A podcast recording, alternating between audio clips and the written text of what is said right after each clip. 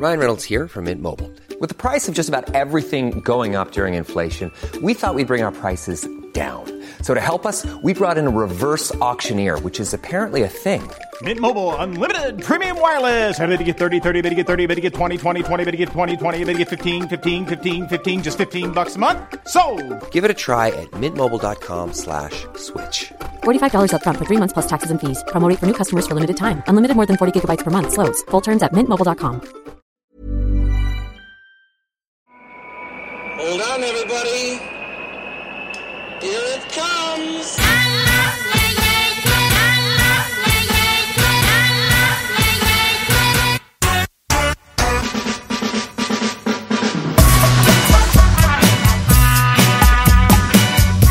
Spotzel, le podcast des cyclistes aventuriers, épisode 100, ici Richard Delhomme. Aujourd'hui, je discute avec Olivier Béard, cofondateur de Vojo Magazine, média en ligne spécialisé dans le VTT, mais où le gravel et l'aventure tout-terrain trouvent aisément leur place. Olivier, c'est un historique du VTT avec plusieurs centaines de vélos testés, plusieurs milliers de pièces et périphériques essayés, décortiqués. Alors forcément, ça donne un niveau d'analyse, de pertinence et une perspective qui fait chaud au cœur. Nous allons aborder plusieurs thèmes communs au gravel et au VTT comme la notion d'objectivité lors des tests matériels, la collectionnite aiguë de vélo vintage, l'évolution des tailles de pneus et jantes, l'évolution des géométries, l'intérêt et limite du monoplateau et même un peu de bricolage avec une machine à manuel. Voilà, et avant de lancer l'épisode, j'en profite pour saluer Philippe, Raphaël, Clémence et tous mes amis belges. N'oubliez pas de vous abonner à la fantastique newsletter L'essentiel du gravel et du bikepacking. Et sans plus attendre, Olivier Béard. la la.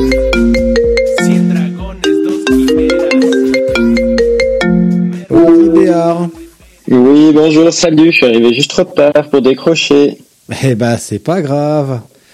Désolé, je- j'ai pas pu m'en empêcher parce que euh, ça fait fait, l'accent euh, t'as- fait l'accent suisse là, hein? Bah oui, Oui. écoute, euh, de Ben bon. ouais.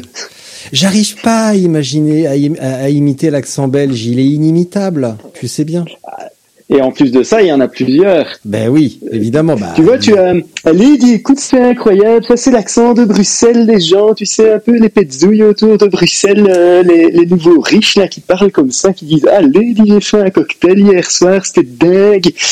Et puis après, t'as as, l'accent de Liège, tu sais, de là où je viens, qui est un peu comme ça. C'est, je sais pas si tu te souviens, t'avais déjà vu les, les vidéos avec ce fameux ministre euh, wallon qu'on avait, euh, qui est décédé maintenant, euh, Michel Dardenne. Non, T'as déjà vu ça? Non. Et qui disait, tu tapes Michel Dardenne, grands accords sur YouTube, tu vas, tu vas voir. Donc c'était un de nos ministres et qui un soir d'élection a dit, Euh, nous allons faire de grands accords avec tous les partis. Nous allons rassembler tout le monde. C'est une soirée extraordinaire.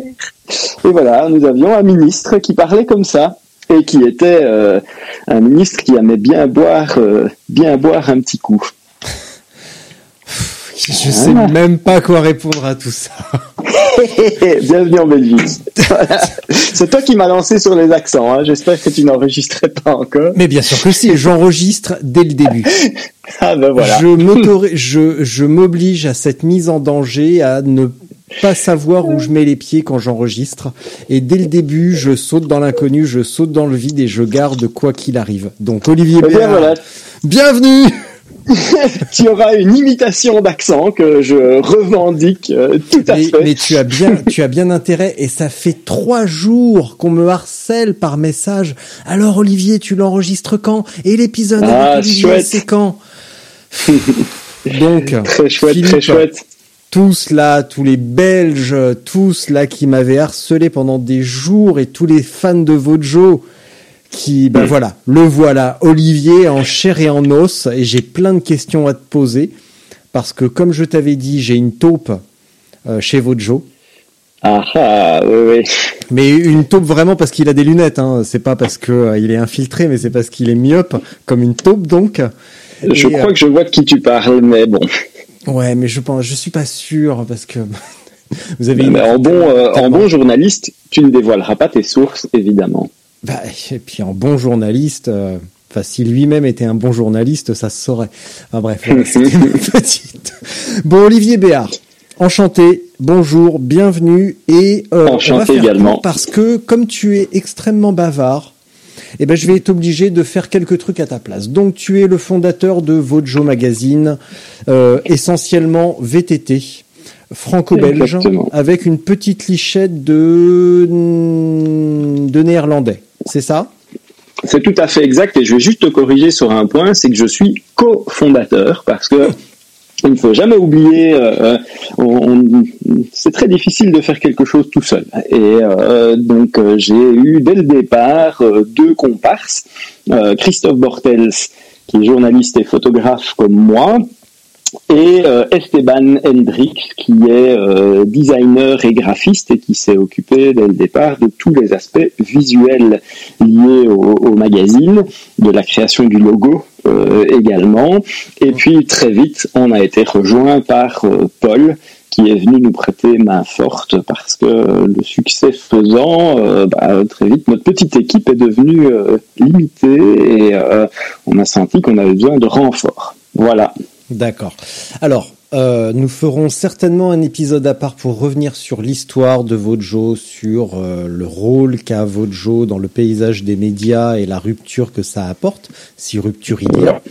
En revanche, comme vous êtes VTT au sens large, ma taupe m'a indiqué que vous êtes de plus en plus sollicité pour parler de gravel. En quoi est-ce qu'un public totalement VTT euh, puisse, peut être intéressé par une pratique euh, bah, finalement qui, euh, qui propose des petits pneus et pas de grosses suspensions. Qu'est-ce qui les qu'est-ce qui attire dans votre lectorat Qu'est-ce qui pourquoi? Écoute, je vais, avant de de de parler au nom du lectorat, ce qui est toujours compliqué, je vais quand même revenir une minute sur le nom de Vojo, dont euh, le choix de ce nom n'est absolument pas un hasard. Vojo, c'est de l'espéranto, et ça veut dire le chemin, le sentier. Et très volontairement, dès le départ, on a choisi un nom pour le magazine dans lequel on ne voulait absolument pas qu'il y ait le mot VTT, vélo tout-terrain, mountain bike euh, ou quoi que ce soit. On a tout de suite préféré prendre un nom euh, qui a rapport avec ce qui nous réunit tous qui est le chemin, le sentier, euh, ces, ces belles petites voies de communication qu'il y a euh, en, forêt et que nous apprécions tous. Et finalement, qu'importe le flacon, pourvu qu'on ait l'ivresse. Et donc, euh, le gravel, à l'époque, il y a six ans, oui, c'était déjà là, mais on n'en parlait absolument pas encore autant qu'à l'heure actuelle. Mais euh, ce nom de d'ouverture dès le départ euh, nous a euh, tout de suite ben, permis de nous intéresser au gravel, d'avoir cette curiosité par rapport à cette façon un peu différente de faire quand même toujours euh, la même chose et ce qui nous passionne, c'est-à-dire du vélo. Et donc on, on a Très clairement, on, on voit que euh, beaucoup de, de, de VTTistes sont en fait des cyclistes. Euh, il y a peu de VTTistes qui ne font euh, que du VTT sous une seule forme, tout le temps la même, tout le temps euh, euh, identique. On a donc beaucoup de nos lecteurs qui sont euh, aussi intéressés bah, par la route, par euh, le, le, gravel qui est un, une sorte de trait d'union euh, entre les deux, euh, et par toutes les facettes et toutes les pratiques du, du VTT, même s'ils ne les pratiquent pas toutes, en tout cas, on essaie d'éveiller chez eux euh, une grande curiosité, d'inclure aussi euh, le côté euh, vélo VTT à assistance électrique, qui pour nous reste bien évidemment du, vélo avant tout. Et on constate, on s'y est intéressé il y a il y a trois quatre ans dans le cadre d'un premier euh, dossier euh, qu'on a abordé avec beaucoup d'humilité. Simplement, qu'est-ce que c'est? Qu'est-ce que c'est? On a essayé de piocher euh, quatre ou cinq, cinq si mes souvenirs sont bons, euh, vélos fort différents, euh, comparer un gravel avec un VTT en tout rigide, sans suspension, euh, comparer un cadre en acier, euh, prendre un en alu, prendre en carbone qui se rapproche plus d'un vélo de route sur lequel on a mis des gros pneus, un cyclocross aussi pour voir tiens qu'est-ce que c'est la différence entre cyclocross et, et, et gravel et essayer essayer de comprendre. Pas euh, donner des, des, grandes vérités universelles, mais juste essayer de comprendre. On a vu que ça a vraiment rencontré euh, beaucoup de succès sur le site. Mhm. avec euh, plusieurs dizaines de milliers de, de, vues sur cet article et, et on a continué et alors aussi euh, si on le fait et si on continue c'est parce que nous-mêmes nous avons découvert une façon de, de faire du vélo dans les bois qui nous plaît énormément et qui complète bien euh, ce que les, autres façons de faire du, du, du VTT. Euh, c'est pas un hasard non plus si on ne fait pas de route. En fait, on a beaucoup de beaucoup d'estime pour euh, pour les, les, routiers. Il nous arrive souvent de rouler sur route, mais avec un gravel ou, ou un VTT, on sait difficilement faire autrement. Mais par contre, on ne le, on ne le pratique pas nous-mêmes directement avec passion euh, dans la rédaction, donc on on ne traite pas de ce sujet-là euh, sur le sur le site, sur votre jeu. Ça fera peut-être un jour l'objet d'un média séparé, qui sait, euh, sous notre euh, sous notre égide, ça on ne ferme pas la porte. Mais par contre, le gravel, oui, clairement, on en fait. on en fait quasiment tous dans dans la rédac sous une forme ou une autre, et on aime ça. Et donc, on a envie de continuer à en parler. Hum. En quoi c'est un bon complément du, euh, en quoi c'est un complément tout court même du, euh, du VTT Qu'est-ce qu'est-ce que ça apporte que le VTT ne vous apporte pas et inversement? Moi, je dirais que ça, il y a, plusieurs choses. La première, c'est que, euh, comme je vous le disais, ça fait une sorte de trait d'union entre euh, la route et, euh, et le, pur VTT. J'aime beaucoup, moi, ces, ces traits d'union entre différents univers. Et j'ai un peu coutume de dire, pour le, décrire en trois mots, que c'est un peu le, vélo de route du VTTiste, le vélo de route que tout VTTiste devrait avoir quelque part, parce que ça permet effectivement de vraiment à euh, allonger un peu les distances que qu'on va pouvoir faire, euh, aller et prendre plus de plaisir en étant sur euh, sur route, petite route, sans non plus trop devoir se soucier du, du revêtement. Moi, un des trucs qui me rend complètement parano et qui me gâche un peu le plaisir quand je roule euh, en pur vélo de route, j'ai eu l'occasion quand même d'essayer euh, depuis que je fais du vélo quelques très belles machines de route, c'est un peu le, stress parce que moi quand je vois un trou dans la route, bah, je pense plutôt à sauter au-dessus qu'à l'éviter. Euh, je pense plutôt euh, à euh, me dire tiens une petite route sans trop me soucier de l'état du revêtement et en fait le gravel permet de se limiter de toutes ces contraintes, mais de prendre du plaisir sur des endroits qui semblent un peu aseptisés par les évolutions techniques du VTT et de retrouver certains plaisirs qu'on pouvait avoir il y a il y a 20, 30 ans ou au début du, VTT euh, qu'on a peut-être un petit peu perdu au profit d'autres choses qui sont très très chouettes aussi, euh, les aspects plus, techniques, euh, la recherche de zones plus techniques, plus pentues. Donc voilà, c'est une, façon différente d'éprouver un peu le, même plaisir.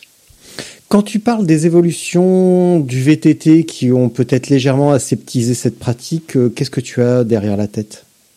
Je dirais pas vraiment qu'elles ont aseptisé la, pratique du VTT, pas du tout, mais euh, elles ont finalement aseptisé le plaisir et les sensations qu'on peut avoir sur de, de, de, grandes longues allées forestières. Euh, finalement aujourd'hui on ne cherche absolument plus du tout. Dès le début du VTT, le single track a toujours été le Graal, les zones de les zones de racines, les zones de plus plus empierrées, plus rocailleuses, mmh. et les évolutions techniques ont permis d'appréhender de mieux en mieux et d'avoir de, de, plus en plus de, de sérénité et de possibilités de, de rouler dans ces zones-là. Euh, mais le gravel aujourd'hui, voilà, par l'absence de suspension ou le faible débattement des suspensions qu'elles ont, par le fait que les pneus sont, sont plus étroits, euh, c'est un peu comme euh, le, le, plaisir quelque part. Je dirais qu'on va parfois rechercher, que certains vont rechercher dans l'automobile en revenant à des voitures extrêmement simples, euh, pas toujours très confortables, très dénudées, très. Euh, eh bien voilà, on va rechercher un peu du, plaisir dans cette, dans une certaine pureté des, sensations. Après voilà, ça ne veut pas dire que le VTT euh, n'est plus n'est plus pur ou il permet simplement aujourd'hui d'autres choses et on va chercher le plaisir de manière un peu différente euh, aujourd'hui en, en VTT par rapport au gravel. Tu veux dire que le VTT est devenu essentiellement une discipline où l'on descend, mais euh, où on évite les longs bouts droits dans la forêt et les, les parties roulantes qui sont devenues. Je dirais qu'on évite. effectivement qu'on les met plutôt en transition. Euh, maintenant, il y a plein de pratiques. Chacun finalement un peu sa, sa pratique et euh, ben, effectivement, c'est pas nécessairement ça qu'on va aller rechercher. On va plus rechercher des, des, des endroits euh, plus, très naturel, plus, plus moins fréquenté euh, aussi, euh, sans dire qu'on va rouler euh, n'importe où à travers tout. Hein. C'est Mm. pas du tout ça. Ça, c'est ou sans rien respecter des, des milieux qui nous accueillent, loin, loin de là. Mais c'est effectivement une, une recherche différente du, du, du plaisir et avec le gravel, en tout cas, j'ai plus de plaisir à, allonger un peu les distances, à rouler euh, bah, longtemps sur de, plus grandes euh, allées, à, euh, à aller voir un petit peu plus loin plutôt que d'essayer de, tirer le meilleur d'une petite, d'une plus petite zone. Oui.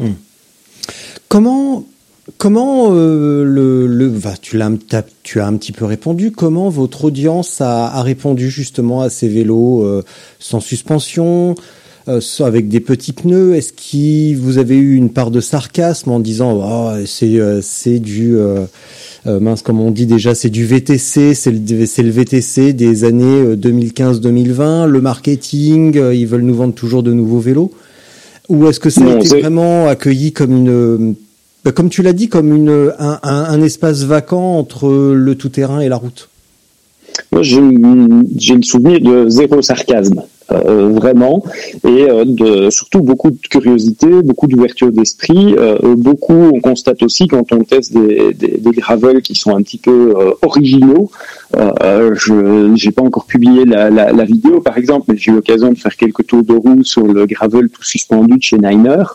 Euh, et, et finalement, je, je suis persuadé que ça va quand même intéresser aussi nos lecteurs. Alors, je ne dis pas que c'est euh, que c'est la panacée et que tous les gravels doivent être tout suspendus demain, mais euh, au-delà du petit rire, et je t'entendais rigoler un petit peu, ben, franchement, après avoir roulé dessus, et comme souvent, en Ah fait, non, non, tu on te- tu te juste méprends, la peine tu te- de eh, Olivier, s'intéresser, tu te ah, je me méprends. Tu te méprends totalement.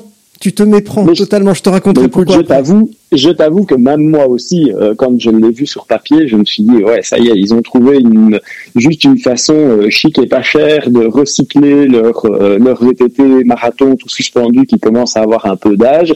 Et en fait, euh, bah, comme souvent, quand on a des a priori, cinq minutes plus tard, et quand on prend la peine de gratter un petit peu, de vérifier, d'avoir son esprit ouvert et son esprit critique, et euh, bah voilà, j'ai regretté d'avoir été d'avoir été sarcastique et je l'ai encore regretté plus quand j'ai roulé sur le vélo. Je me suis dit ah bah ouais, en fait c'est pas con du tout. Ça peut sembler non, bizarre, non. mais c'est pas con du tout.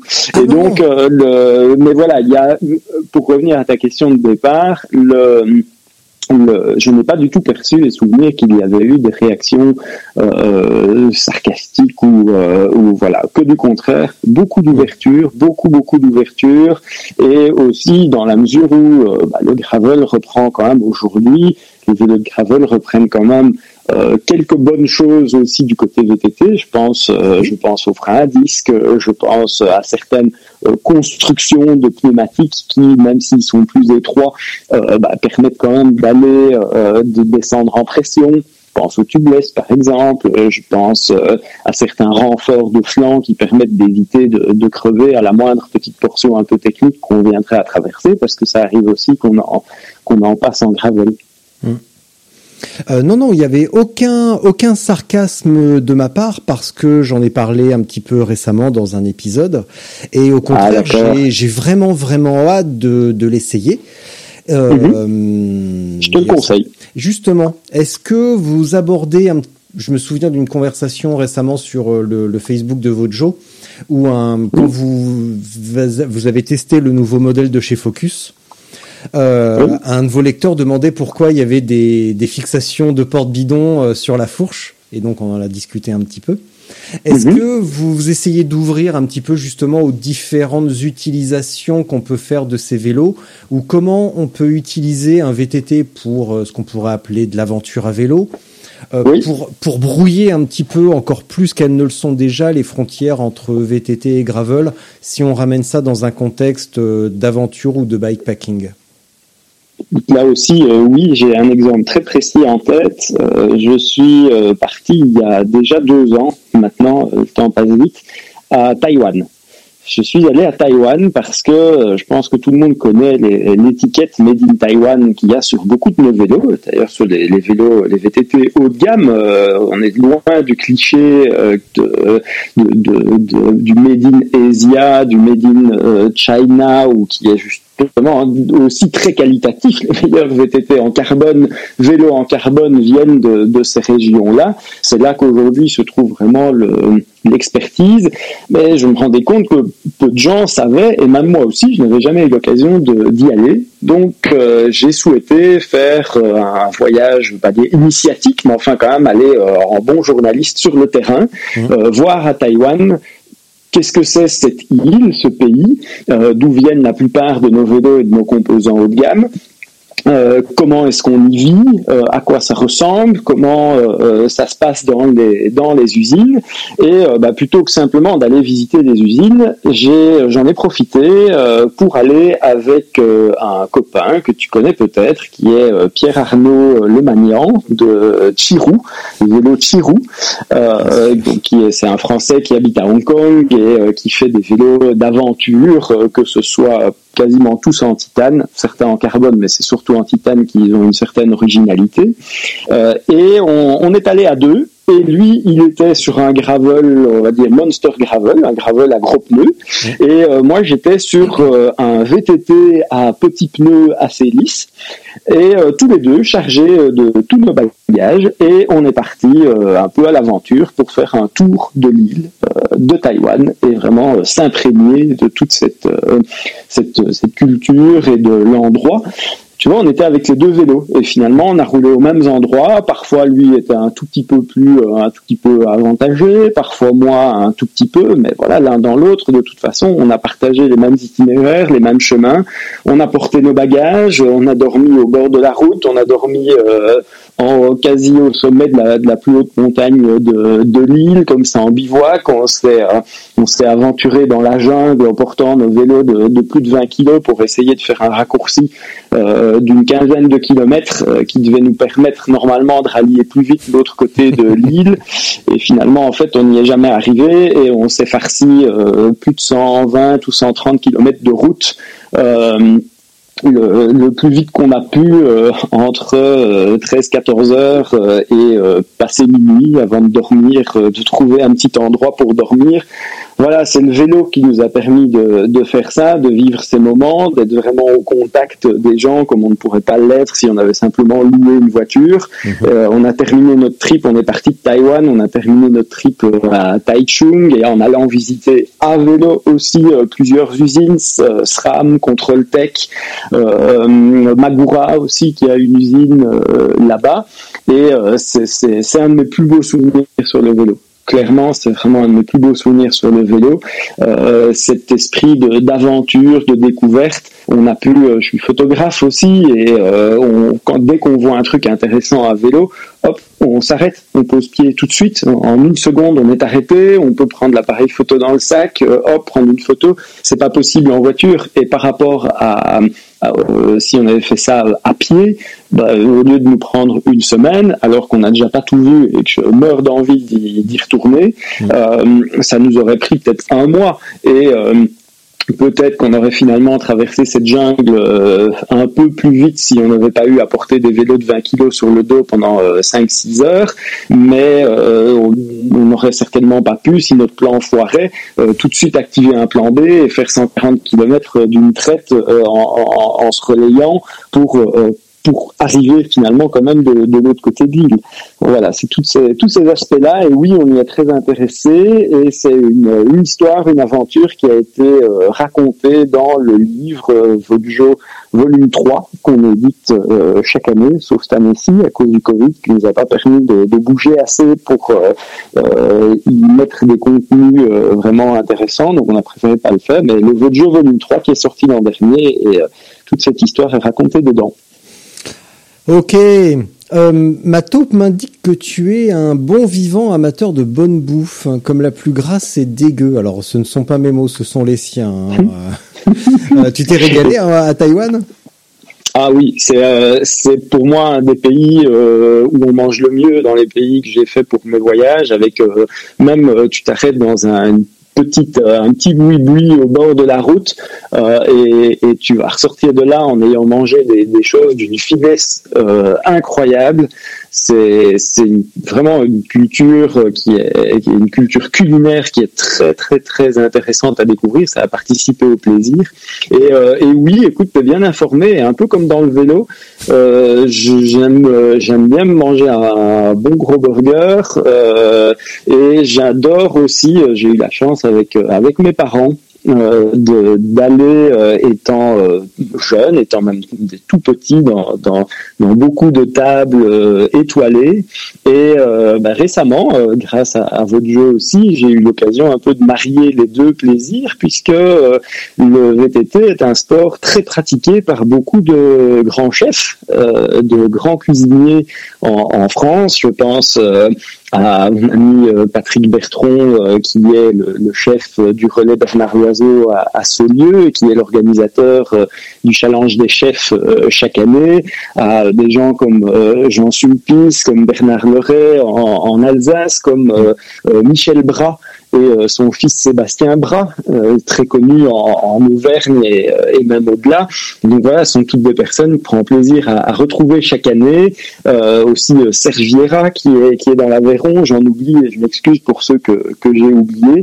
Mais voilà, c'est des exemples de très belles rencontres que le, le vélo permet de faire et d'avoir de, ce côté convivial aussi. Je pense que beaucoup de vététistes, et on ne peut plus trop, et de cyclistes et de gravelistes, euh, je n'ai pas dit graveleux, hein, de gravelistes, euh, faut arrêter avec apprécient de faire euh, euh, aussi comme moment et dans leur pratique de, de ce sport, bah, c'est la convivialité, c'est le partage, c'est le fait de se boire euh, une bonne bière, un bon vin, de partager une bonne assiette en même temps ou après qu'on est qu'on est roulé. Et je crois que ça fait partie d'une vision un peu épicurienne de la vie dont on a vraiment besoin. Est-ce que tu es un petit peu un geek du vélo? Ouais, je, je, dois le confesser. J'avoue que le côté technique, euh, en fait, à la base, tu vois, étant, étant gamin, comme beaucoup de gamins, je pense, surtout dans les années 80, j'aimais beaucoup les voitures. Mon grand-père m'a appris à lire euh, sur les, en lisant les, les marques des voitures à l'arrière, euh, et donc je connaissais à, à 4-5 ans toutes les marques de voitures, et j'ai appris à lire comme ça. Et euh, du coup, ça a un peu laissé des traces. J'ai toujours été un peu passionné par le côté euh, mécanique, mais très tôt aussi, euh, j'ai été très attiré par la forêt, par la nature, aller me balader avec des guides nature. tout, deux fois par semaine, j'allais me balader étant, étant petit avec avec des guides nature dans une association qui, qui faisait ça pas très loin de chez mes parents. Et euh, voilà, très vite, je me suis aussi rendu compte que ouais, tout ce qui est voiture, euh, tout ce qui est moto, moto de cross, euh, ouais, ça peut être sympa pour le côté pilotage et tout, mais en forêt, ça, ça, ça occasionne quand même certains, un impact qui, qui, qui n'est pas vraiment, qui est pas compatible avec une vision durable. Et quelque part, le vélo et le VTT a été pour moi une façon de, de marier les deux, de réconcilier ces deux, euh, ces deux passions antagonistes pour un sport mécanique, mais qui, euh, dont l'impact sur euh, la nature, sur le milieu, est, est très faible et, et, très gérable et très facilement gérable. Et j'ai clairement gardé quand même vraiment un, un côté très, très geek, matos, j'ai fait partie des, des, des initiateurs, euh, certains s'en souviendront peut-être d'un forum euh, Jules MTB Vélo Optimal, avec, qui est devenu après Vélo Optimal, euh, et Jules MTB, ça venait de Julien Seidel, qui était un autre passionné d'allègement de, de, des vélos et de, jusqu'au boutisme dans le choix de la belle pièce qui va de l'optimisation des vélos. Pas toujours chercher le plus light, mais d'avoir vraiment l'optimisation et la recherche du petit détail. Oui. Ma taupe me dit que tu as une petite collection, euh, une petite collection de d'objets euh, vintage. Exact, exact. Ça c'est, euh, je vais pas dire que c'est une nouvelle marotte, mais ça faisait longtemps que, euh, qu'en fait, depuis le début, j'ai toujours gardé euh, les vélos qui m'ont marqué, ou les vélos avec lesquels j'ai, vraiment une, une histoire. et donc, par exemple, j'ai toujours mon tout premier VTT, un tout premier vrai bon VTT, un Cannondale Raven de 1998, euh, que justement je suis en train de remonter. J'ai toujours toutes ces pièces euh, d'origine et euh, j'avais ici euh, récemment, en essayant de, de mettre un peu d'ordre dans différents trucs, euh, je constatais que j'avais beaucoup de pièces un peu comme ça dans des boîtes de vélo qui étaient à moitié montées, à moitié démontées. C'est quand même dommage d'avoir tout ça qui, est dans des boîtes. Ce serait bien de remettre un peu euh, ensemble. Et puis c'est euh, un peu comme le paradoxe de la raclette où euh, il te reste du fromage, donc tu refais des pommes de terre, puis il te reste des pommes de terre, tu refais du fromage et ainsi de suite. Et j'ai mis un peu le doigt dans l'engrenage.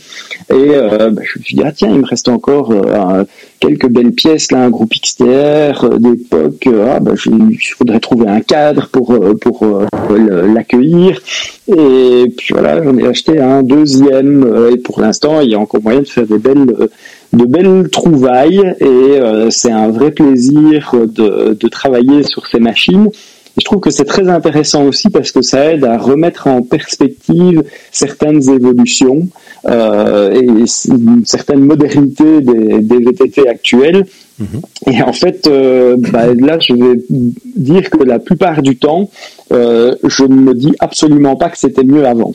Euh, je vais te citer un exemple. J'ai euh, le, le- ce qui est un véritable enfer sur ces anciens vélos qui prend un temps dingue pour le montage et aussi pour trouver les bonnes pièces, c'est euh, le dérailleur avant et les, euh, boîtiers de pédalier qui n'étaient pas des boîtiers de pédalier intégrés.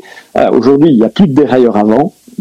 Problème déjà premier problème réglé. Là, sur les anciens VTT, il faut trouver le bon diamètre. Il y a 5-6 diamètres, il y a tirage haut, tirage bas, collier haut, collier bas.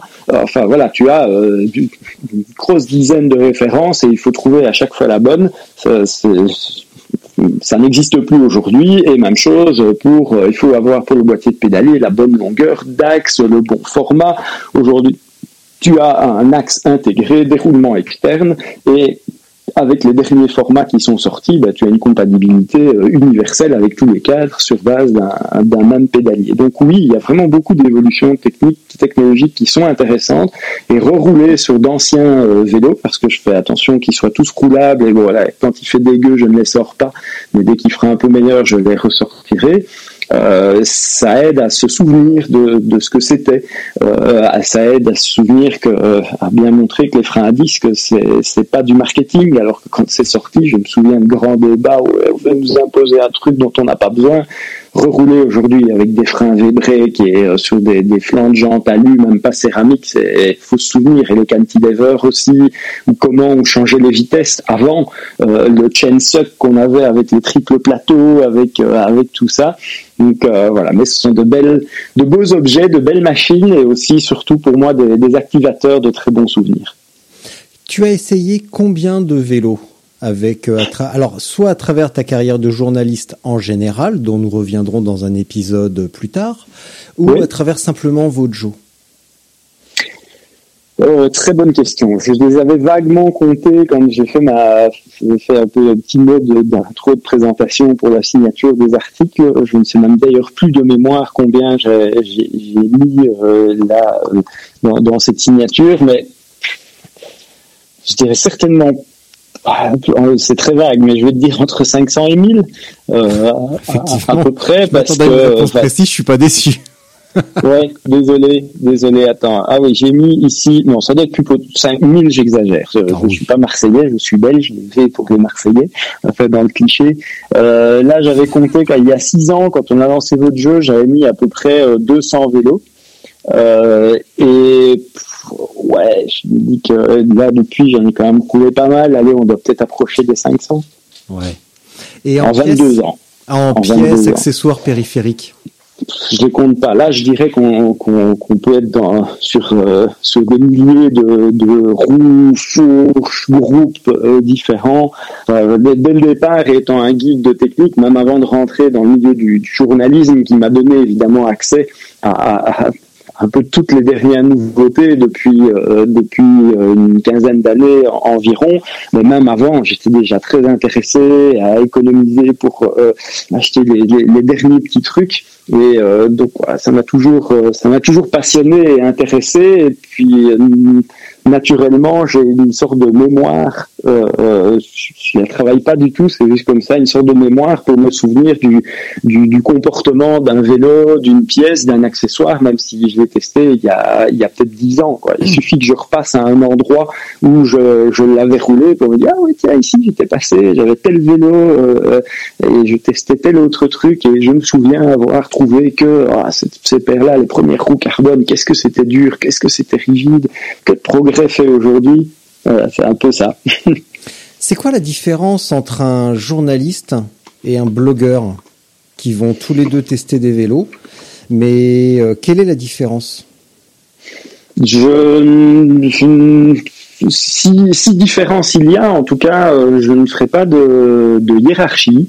Euh, euh, oui, j'ai fait des études de, de, de journalisme, euh, peut-être, mais euh, euh, c'est pas ça qui me donne en soi droit au titre de journaliste plus que euh, plus qu'un autre ou plus qu'un blogueur. Pour moi, les, les deux peuvent être déjà très complémentaires et euh, il y a de, de très bons blogueurs comme il y a de très mauvais euh, journalistes. Dans, et je ne parle pas dans- spécifiquement dans le vélo, hein, je parle de manière euh, de manière très générale. Euh, et donc, en tout cas, je ne ferai surtout pas euh, de, de différence qualitative en disant oui, le journaliste, il va faire. euh, Je pense que le, le journalisme, c'est avant tout une méthode, c'est euh, c'est une ouverture d'esprit. Euh, et une fois que l'esprit est ouvert, c'est euh, rendre cet esprit euh, critique et avoir une curiosité critique, avoir aussi de, la sincérité et de l'honnêteté dans tout ce qu'on fait. Et d'ailleurs là, ben, je dirais qu'au niveau de la, définition du journalisme, on entend souvent parler euh, de- de- d'objectivité. Ah mais vos articles doivent être objectifs. Je dis non. Non, non, nos articles ne doivent surtout pas être objectifs. Ça n'a pas de sens. Un test de vélo purement objectif, ça n'a pas de sens. L'important pour un test de vélo, c'est d'avoir une subjectivité honnête et sincère. Que je puisse expliquer à chaque personne qui me pose une question en la regardant droit dans les yeux pourquoi j'ai écrit telle ou telle chose à propos de tel vélo ou de tel accessoire. Et je prétends pas avoir de, vérité universelle, pas du tout. Euh, on essaye d'atteindre un, un certain niveau d'objectivité, euh, ça oui, en faisant par exemple toujours tester les vélos euh, ou les accessoires que l'on a par deux ou trois personnes. Ça permet, en additionnant les subjectivités, d'atteindre quand même une certaine euh, une, valeur un petit peu plus euh, plus large à ce que l'on peut écrire ou à ce que l'on peut dire et, et, et augmenter le pourcentage de chances que quelqu'un qui va lire ce qu'on écrit euh, et, qu'il puisse en tirer des choses pour lui et de bonnes indications fiables pour lui au moment de son choix. Euh, mais euh, voilà, l'objectivité absolue, c'est c'est- pas le Graal, pas du tout. Et finalement, un, l'objectif, un article absolument objectif, c'est la fiche technique du vélo. Or, la fiche technique d'un vélo ne dit absolument pas tout sur son comportement, très très loin de là. Et là, je vais rapprocher de nouveau avec le milieu de la gastronomie. Euh, finalement, le menu ne dit pas tout de ce qu'on va manger. Et si on aime lire euh, une, critique euh, gastronomique pour dire tiens, est-ce que ce resto-là, il, va me plaire ou est-ce qu'il ne va pas me, plaire ou c'est pas trop pour moi.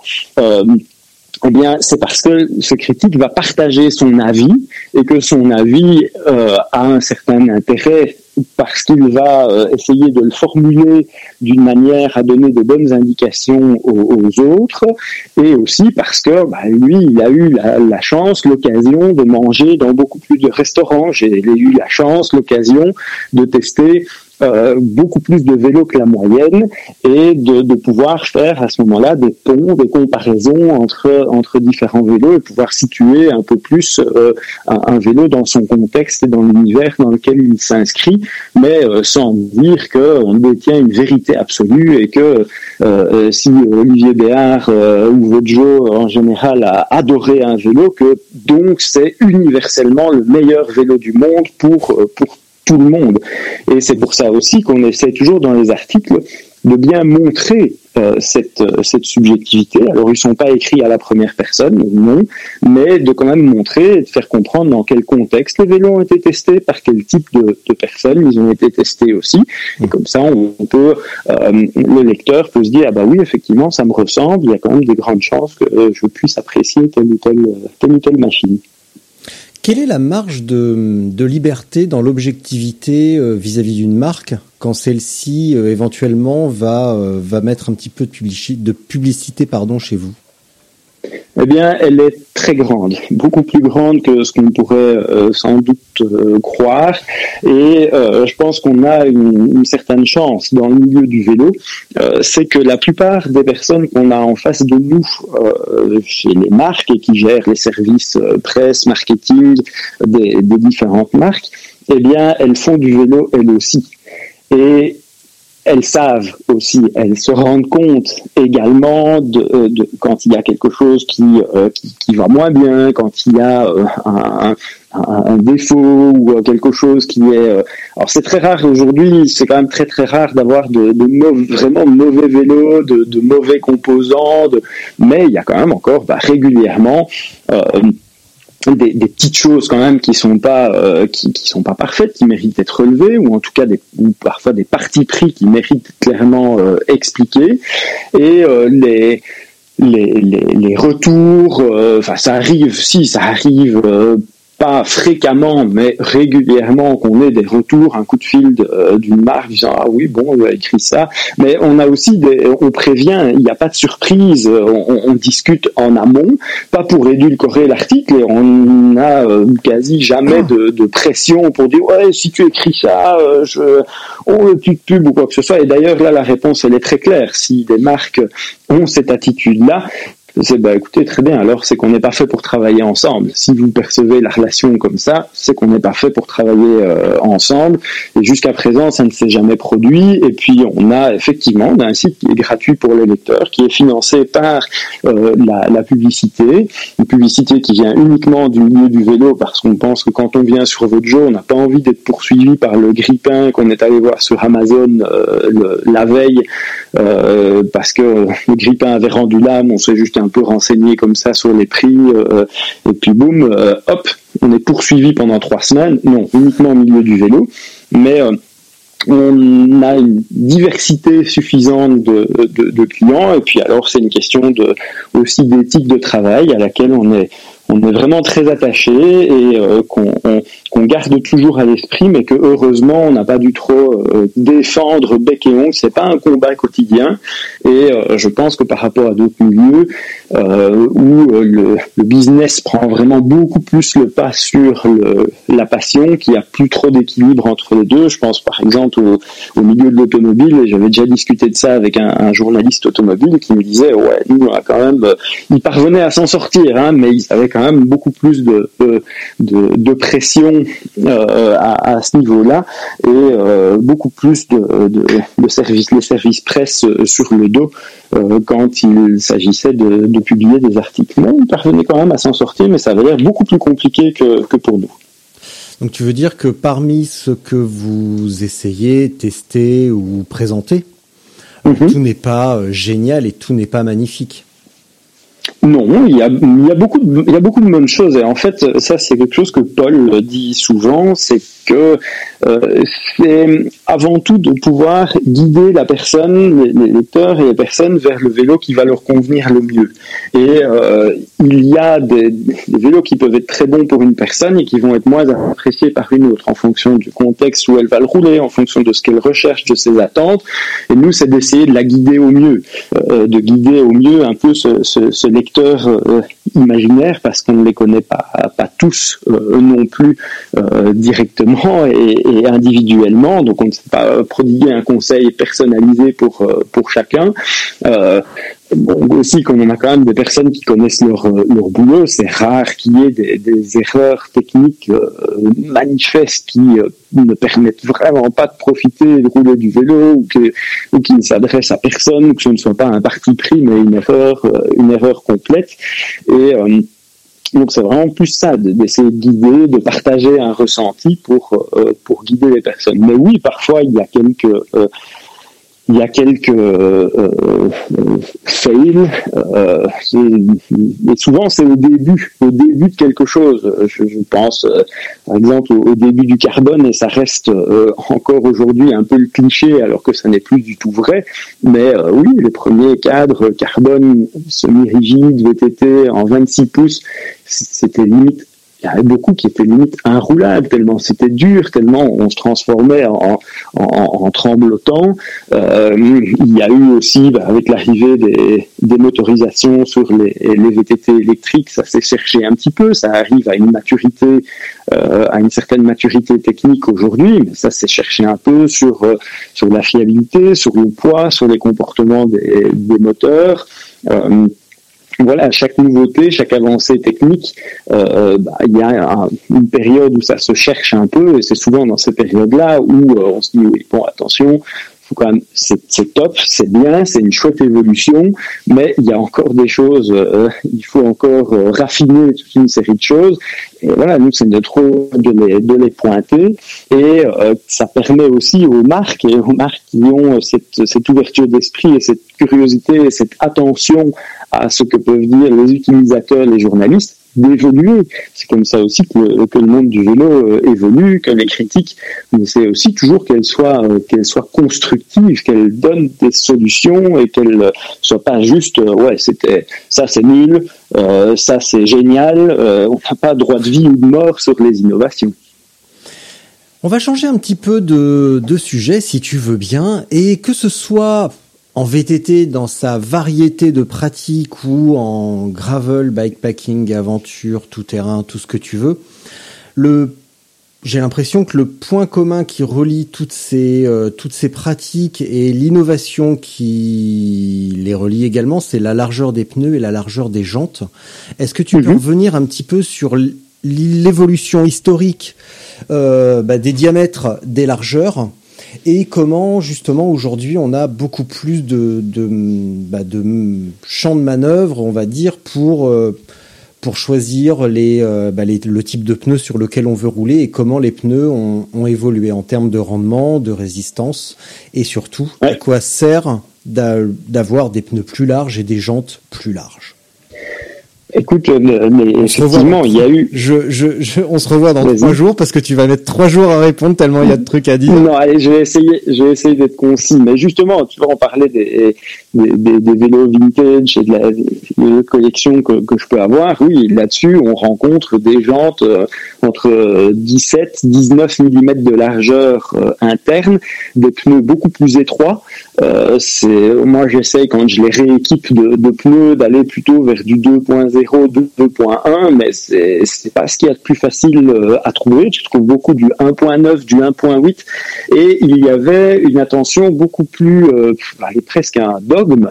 Je vais l'appeler comme ça, hein, parce que euh, après, ce qui a mené à l'élargissement, c'est quand même certaines recherches, recherches scientifiques euh, et, et évolutions qui ont permis une évolution des mentalités, mais il y avait un peu ce dogme du poids la recherche tout le temps du truc le plus léger possible.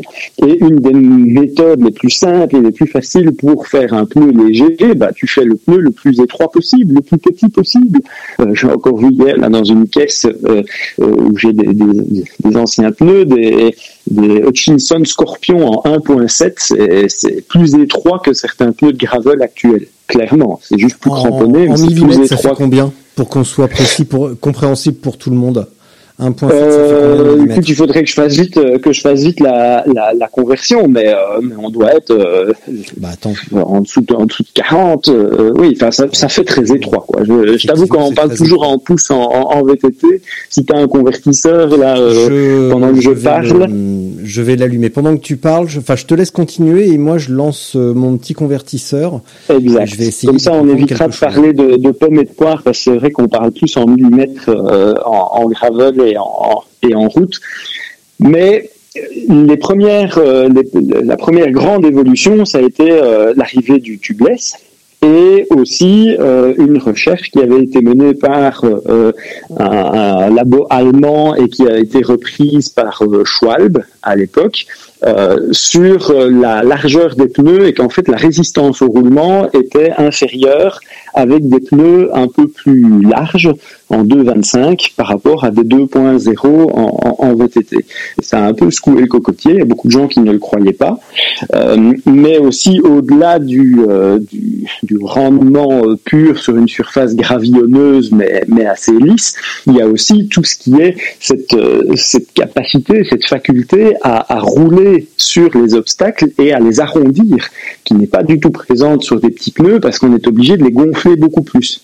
Et il y a eu une découverte progressive de l'intérêt de rouler à des pressions basses. Moi, je me souviens très bien que début du VTT, euh, rouler à deux bars, tu semblais déjà euh, un, demi-fou qui ne gonflait pas assez ses pneus, qui allait perdre en rendement et qui allait crever tout de suite. Euh, sauf qu'aujourd'hui, ben, on roule plutôt en VTT autour de 1.2, 1.3, 1.4 bar avec des pneus qui ont des ballons qui sont plus généreux et puis, après l'évolution de la largeur des pneus, il y a aussi la prise de conscience que le comportement et le fonctionnement d'un pneu ne prend tout son sens qu'en relation avec la jante sur laquelle il est monté. Euh, et que donc l'élargissement des pneus ne pouvait plus se faire au-delà de certaines limites si les jantes n'évoluaient pas aussi et permettaient au ballon de s'épanouir et d'avoir la forme qui est la plus cohérente avec la, largeur de la bande de roulement. Après euh, cette évolution, aujourd'hui, je pense qu'on est en train d'arriver à, certaines limites et à trouver certains équilibres. Euh, j'ai eu notamment l'occasion de tester euh, des, des, jantes de 30 mm avec des pneus en 2.4 faiblement cramponnés pour euh, un usage vraiment en cross-country, euh, cross-country marathon. Et c'est quelque chose qu'on voit euh, Nino Schurter et d'autres grands champions VTT XC utiliser depuis une ou deux saisons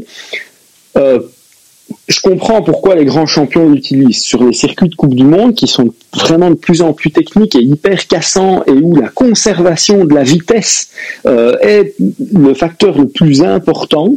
Eh bien oui, ça a vraiment du sens de mettre des pneus, euh, d'avoir des roues en 29, euh, de mettre des pneus qui sont plus larges avec un plus gros ballon, qui vont filtrer beaucoup plus, donner beaucoup plus de grip, avoir une capacité d'enrober les reliefs euh, quand on cherche de l'attraction qui est beaucoup plus grande, de rouler à plus basse pression sans avoir des sensations de flou trop importantes. Mais par contre, ça se destine vraiment plus spécifiquement à, cet usage. Et euh, même si ça permet d'avoir euh, ben, pas mal de confort en plus sur un, un d'avoir un grip qui est intéressant, ça manque clairement de polyvalence. Dès que tu arrives dans des zones avec de la terre meuble, de la boue, de, ça flotte, tu surfes en fait, et tu te retrouves avec euh, rien qui est capable d'aller chercher un peu la couche dure qui est qui est en dessous. Euh, et donc voilà, il faut faire gaffe, il faut toujours faire gaffe de trouver le juste milieu. De, de, de, dans chaque innovation, il y a de bonnes choses à prendre. Euh, certaines s'adressent à une niche, d'autres ont un côté beaucoup plus universel. Et je pense notamment dans le VTT que les bonnes largeurs aujourd'hui se situent entre 25 27. Euh, et ça, ça a été une très bonne évolution de passer vers ces largeurs-là pour un usage euh, randonnée, randonnée sportive euh, XC, pour de l'enduro aller autour de 30 mm euh, et avec les pneus de largeur qui, qui s'y rapportent. Alors dans le gravel, j'avoue humblement que c'est pas là que j'ai le plus d'expérience. Je suis justement en train de un peu de découvrir, de tester différentes variétés de pneus et toujours en relation un peu avec ces avec ces jantes-là. Je constate qu'il y a quand même des, des choses très intéressantes qui sont le tubeless, parce que les, chambres à air, c'est quand même quelque chose, un élément sensible et fragile euh, dans le, pneu et un élément supplémentaire qui, qui n'aide pas euh, quand on est dans les parties techniques, alors que le tubeless euh, là permet, si on met un peu de latex aussi à l'intérieur pour bien étanchéifier, d'avoir l'effet anti-crevaison, de, réduire les risques euh, à ce niveau-là. Et puis euh, le, ballon, en l'absence de suspension sur la plupart des gravels, le choix du pneu et du bon pneu et avec un ballon qui est quand même euh, important ou en tout cas avec le, ballon le plus juste pour sa pratique, eh bien, on, va chercher ce grip, ce confort, en l'absence de suspension, c'est d'autant plus important. Euh, sur le gravel, y a on est encore un petit peu embêté entre guillemets dans le sens où, en tout cas en France, ouais, en, en France, en Europe, euh, les, les marques ont encore du mal à à s'approprier cette pratique. Euh, ont encore en mémoire ou euh, cette image d'un- d'une pratique euh, venant des États-Unis et ont du mal à faire la transition vers l'Europe. Et la diversité de, de terrains auxquels on peut être confronté en Europe contrairement aux larges, aux larges pistes US, Euh, ce qui fait qu'on se retrouve en majorité avec des vélos pas forcément super, euh, pas, non pas fiables, ils sont fiables, mais pas super flexibles dans le sens où on n'a pas un grand choix de, largeur de pneus. Euh, comparé à d'autres marques qui euh, sont plus historiques dans cette pratique et euh, proposent depuis bien longtemps euh, de pouvoir mettre différents diamètres ou différentes largeurs. Euh, c'est euh, c'est un truc qu'il faut vraiment euh, qu'il faut prendre en compte. En revanche, quand on s'est parlé la première fois, tu tu, tu m'as parlé de la flexibilité des jantes et ça on n'en parle pas souvent. Là, on se concentre beaucoup sur les sur les pneus, sur la largeur, sur la traction, mais on parle jamais beaucoup de hauteur et de déformation latérale. Exact.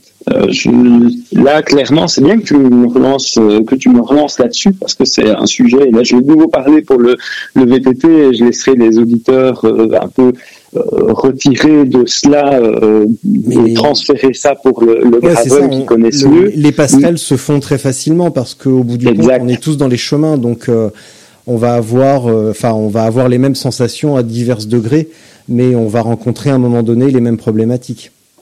Exact. Mais il y a donc, tu vois, au niveau des, des, des jantes, bon, déjà, on va tordre euh, un, un cliché. Pour moi, la, le comportement de la jante, euh, de, de mon expérience, est presque moins dépendant de son matériau euh, que de sa forme et euh, du, travail sur la hauteur, sur la largeur, sur. euh, alors oui, bien sûr, euh, il y a eu on parlait des premiers cadres carbone. On- Je peux parler aussi des premières jantes carbone que j'ai vues arriver dans le, dans le VTT euh, et qui étaient exagérément euh, rigides, raides et euh, c'était ça qui était mis en avant. D'ailleurs dans tout le marketing c'était ouais plus rigide plus ceci et cela plus léger plus ouais au début c'était ça donne des choses des, des, roues qui sont j'appelle ça euh, tremblantes parce que elles ne filtrent pas les vibrations au contraire elles transmettent les résonances du, terrain.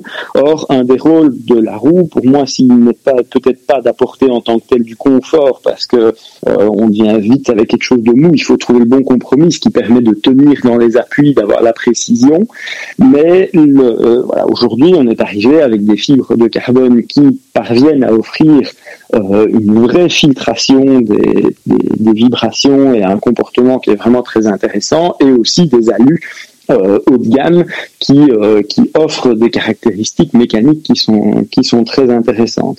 Et dans la forme, je pense que je peux tout à fait comprendre sur, euh, sur route pour des questions d'aérodynamisme qu'on aille vers des jantes, euh, des jantes très hautes, euh, que euh, on puisse aussi, par exemple, en cyclocross, utiliser des jantes hautes parce que bah, sur une heure, les derniers championnats du monde se sont gagnés en, en moins d'une heure.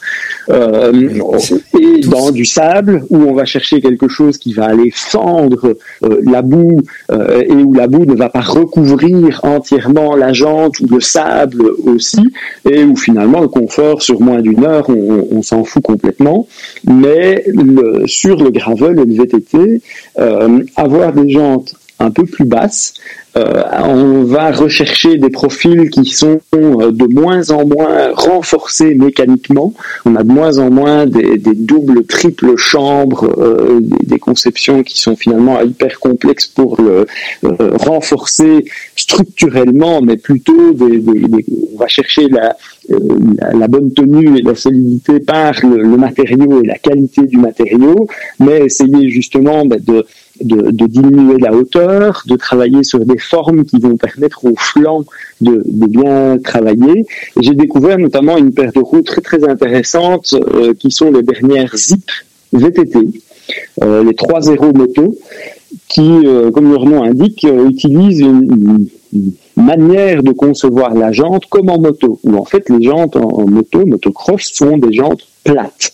Et cette jante, elle est effectivement, elle n'a pas de chambre interne, elle n'a pas du tout une forme triangulaire, elle a une forme très, très plate, très rectangulaire. Et euh, euh, le, but, c'est d'avoir ce qu'ils appellent un effet cheville sur les flancs. C'est-à-dire que les rayons sont bien centrés et autour de ces rayons, la jante est capable de se déformer de- de plusieurs millimètres quand on prend des appuis, quand on prend. Donc on a vraiment un rayonnage qui peut assurer la précision de la roue, sa rigidité torsionnelle euh, en tant qu'ensemble. Et puis on a des flancs qui sont capables, quand on met des appuis, quand ils prennent un choc, quand on prend euh, de, de vraiment se déformer. Alors comme un peu toute innovation technologique, c'est le début, c'est très au point pour le comportement en descente. Actuellement, c'est encore un peu lourd. Euh, c'est euh, moi je, je profite surtout de ces roues-là et de leur qualité sur euh, un VTT à assistance électrique euh, qui est plutôt qui est plutôt lourd parce qu'elle manque de dynamisme, un peu de peps. Et là, bah, avec l'assistance, on, on compense complètement ça et c'est que du plaisir. Euh, mais c'est quelque chose, je pense là, il y a, euh, a peut-être une voie qui sera explorée aussi dans le milieu du gravel et qui va avec l'évolution technologique et peut-être d'autres concurrents qui vont aller s'aventurer euh, dans des recherches différentes, des, des, points très intéressants et qui devraient permettre de faire encore évoluer la, la roue et la jante. Donc c'est très important qu'elle puisse accompagner, être un élément qui accompagne le relief et ça diminue aussi les crevaisons et les risques de crevaison quand on a une jante qui n'est pas euh, qui n'a pas une rigidité excessive, qui est capable de cette déformation et d'accompagner euh, l'absorption d'un choc, ben on a effectivement une partie du stress, de l'énergie euh, qui est que le pneu reçoit, qui est dissipée, et on risque beaucoup moins d'arriver à ses limites mécaniques, et donc à une déchirure ou à une crevaison. Est-ce que ça signifie que bah, cette déformation est surtout valable à une certaine vitesse et en l'occurrence euh, lorsque l'on rencontre euh, différents chocs? Est-ce que ça signifie que la, hum, la déformation ou en tout cas le comportement de la jante va avoir une influence sur la traction en montée Où là évidemment il y a beaucoup moins de chocs et où la vitesse est largement plus faible? Oui, c'est effectivement euh, moins perceptible puisque une jante, de par le, matériau et le rôle mécanique qu'elle doit jouer, euh, doit avoir une certaine, certaine rigidité, une certaine solidité, et donc elle va avoir besoin d'un certain niveau d'énergie pour vraiment être jouer son rôle, pour la faire bouger simplement. Euh, et donc là, ça va être plus le pneumatique, je pense, au niveau du grip et euh, le fait que le pneumatique est sur la jante à la bonne largeur, qui lui permet de donner vraiment le, le meilleur du, du profil. Mais ça va être à mon sens plus le profil, plus la pression, le choix de la bonne pression pour euh, tirer le meilleur de, euh, en termes de grip en montée. Donc, quand je lis sur euh, un site euh, le test d'une paire de jantes super nouvelle, super euh, super cool, super chère, qu'elle facilite la traction en montée, on peut on peut sourire un petit peu quand même. Ça, ça dépend vraiment de Ça quelle, dépend. ça dépend vraiment de quelle roue. On est parfois surpris et, et comme je disais tout à l'heure, voilà, on parlait du, Ça dépend du- aussi qui euh, qui est sur le vélo, qui euh, qui monte. Ça qui- peut qui dépendre qui est sur le, ça peut dépendre qui est sur le vélo, mais ce que j'attends euh, principalement moi d'une d'une roue arrière, c'est qu'elle retransmette bien l'énergie, qu'elle ait un peu ce côté euh, élastique, pas trop rigide parce que sinon bah ça va être une sorte de bout de bois qui va être très difficile à mettre en mouvement, à, euh, à faire réagir, mais d'avoir plutôt ce côté élastique du genre euh, je prends l'énergie quand on est dans la, la, la pile à bonne phase de pédalage et puis hop on, la restitue parfaitement, on la on continue, c'est euh, d'avoir cette voilà, cette élasticité bien dosée pour euh, pour un peu gicler. C'est un terme qui je trouve va bien avec le, comportement d'une euh, d'une roue arrière et de ce qu'on attend d'elle. Certaines sont capables parfois de mieux accompagner un peu les, les, reliefs, mais le pneu a pour moi une importance beaucoup plus capitale dans le, grip et de prendre le relais dans cette transmission de, de la puissance, de la force qu'on va mettre euh, dans le, dans le coup de pédale. Tout est dans tout, hein. tout finalement fonctionne. euh, on va pas, c'est encore un autre domaine, mais euh, la géométrie des, vélos, euh, pour moi, j'aime beaucoup la comparer à une alchimie. Les chiffres disent quelque chose, mais deux vélos qui ont des codes très très propres, très très proches, pardon, peuvent avoir des comportements pas complètement à l'opposé, mais malgré tout des comportements qui différents, des personnalités quand on les compare l'un côté de l'autre qui, qui sont différentes. Et c'est un peu comme euh, c'est un peu comme dans le vin. On va revenir au côté épicurien.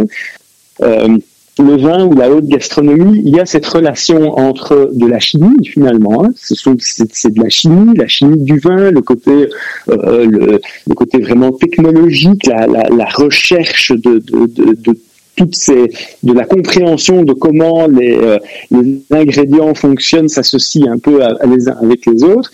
Et puis il y a une dimension aussi euh, artistique, la personnalité, les émotions du, du chef, les émotions du, euh, du euh, de la personne qui va vinifier le, le vin, le terroir qui, qui s'exprime euh, aussi. Et euh, finalement, c'est- moi c'est aussi ça que je recherche dans, dans les vélos et j'aime beaucoup quand on ressent en testant un vélo ah bah oui ça c'est un vélo qui vient de telle région euh, qui a été développé quand on a l'occasion de connaître les personnes qui ont participé au développement de savoir un peu comment elles roulent pour avoir déjà partagé une sortie ensemble de se dire ah bah oui je ressens la personnalité du gars c'est pas juste un truc un peu plat un peu morne qui est peut-être parfait sur la fiche technique mais qui en fait en vrai euh, et ouais, c'est bon. Tu sais pas trouver de critique, mais c'est pas non- il demande quelque chose. Je préfère un vélo qui est pas parfait, qui est un peu rugueux, qui est un peu qui a quelque chose, mais où tu sens la personnalité du gars qui l'a euh, qui l'a qui l'a développé. Alors nous reviendrons sur la, la géométrie un petit peu après. Est-ce qu'on peut finir sur les pneumatiques, sur l'évolution des dessins, en tout cas pour ce qui concerne la partie euh, cross-country et donc qui est mettre, à mettre en relation avec le gravel, Ouais. qui sont très proches. Comment ont évolué les, les différents types de dessins selon les, selon les, selon les conditions et les terrains?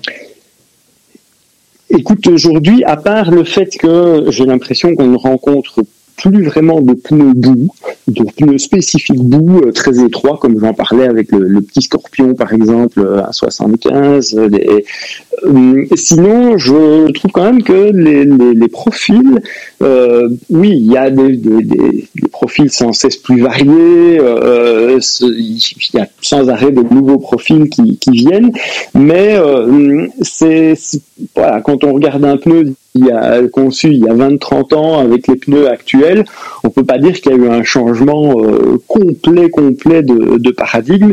Il y a eu des, des gommes, des assemblages beaucoup plus complexes. Je pense qu'au niveau de la chimie et au niveau des gommes, il y a euh, il y a encore beaucoup de choses à faire et il y a beaucoup de très belles choses qui sont euh, qui sont en train de se, se passer. Ça bouge encore beaucoup de ce côté-là. C'est peut-être moins visible, c'est peut-être moins euh, à part quand parfois ils ajoutent un peu de colorant euh, vert, rouge ou que sais-je dans le dans le dans la gomme pour lui donner une autre couleur que le noir habituel. Mais euh, les, les profils, il faut savoir aussi que les les profils, c'est extrêmement complexe de, de travailler dessus. Euh, pour faire un pneu avec un certain profil et le faire tester, le vraiment tester sur le, sur le terrain, ben, il faut construire un moule. Et un moule, c'est hyper cher.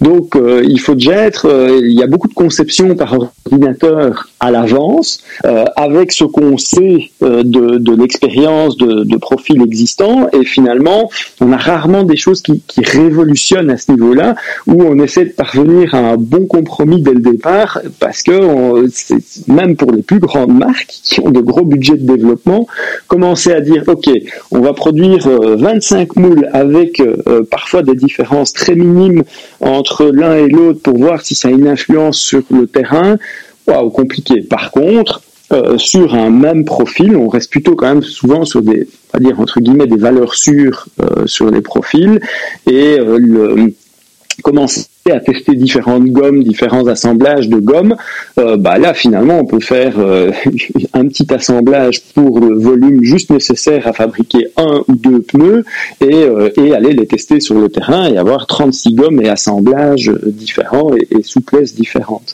Et en gravel, ce que je trouve très intéressant, c'est quand même que euh, beaucoup de choses se jouent sur des tout petits détails. Comme les crampons sont quand même euh, beaucoup moins prononcés, euh, on, on joue sur de la subtilité. Et finalement, quand même, on peut sentir des, des- des belles différences et euh, ça valorise aussi fort le travail sur la qualité de la gomme et euh, le travail sur la sur la carcasse pour trouver bah, ouais, aussi la bonne la bonne alchimie, le bon équilibre sur la carcasse. Quand tu dis il n'y a plus vraiment de pneus bout pur et dur, est-ce Mhm. que c'est peut-être lié bah, justement à l'évolution des largeurs, à l'apparition du tubeless et euh, aux suspensions qui finalement tout ça combiné amène une, euh, une traction et euh, qui peut être alors à part en cas de boue euh, vraiment la grosse boue bien liquide ouais. euh, qui euh, qui demanderait des trucs plus étroits. Mais est-ce que c'est pas un petit peu à mettre aussi en relation euh, et que c'est la conséquence de toutes ces évolutions techniques? Je pense qu'effectivement, tu as une bonne, euh, un, bon angle d'attaque. Le tubeless, ça fait beaucoup. Hein, le fait de pouvoir aller chercher euh, beaucoup plus de grip avec un pneu faiblement cramponné en jouant sur la pression, euh, ce sont des choses qui sont quand même vraiment qui ont apporté beaucoup. Les suspensions, je pense que tu as entièrement raison dans ce que tu dis. Oui. Et les gommes, on n'en parle pas beaucoup justement, mais c'est assez passionnant quand même. Tu vois, quand par exemple un, un pote vélociste me dit, euh, moi j'aime pas telle marque parce que j'aime pas leur gomme, Mhm. je reste baba devant un tel argument parce que euh, je vois, enfin tu vois, j'ai pas encore la capacité sensorielle de me dire, tiens, je roule sur cette marque, ils ont cette gomme, euh, celle-là, c'est ce- ce- eux, c'est cette gomme. Dans telles conditions, paraît-il que les Goodyear ou les Pirelli réagissent mal au froid, il faut rouler un peu pour les réchauffer. Tu vois, je suis Mhm. admiratif devant ce, ce niveau de ressenti, quand même. Oui, et pourtant, je pense que ton copain euh, vélociste, il a, il a raison. C'est pas, il n'est pas en train de partir dans des délires complets. Mais euh, tu, disais, c'est quelque chose. Oui, je ne vois pas. C'est marrant que tu aies utilisé le verbe voir, parce que euh, je fais de nouveau parler de bouffe, parler de manger. Euh, tu connais l'expression, on, on mange avec les yeux.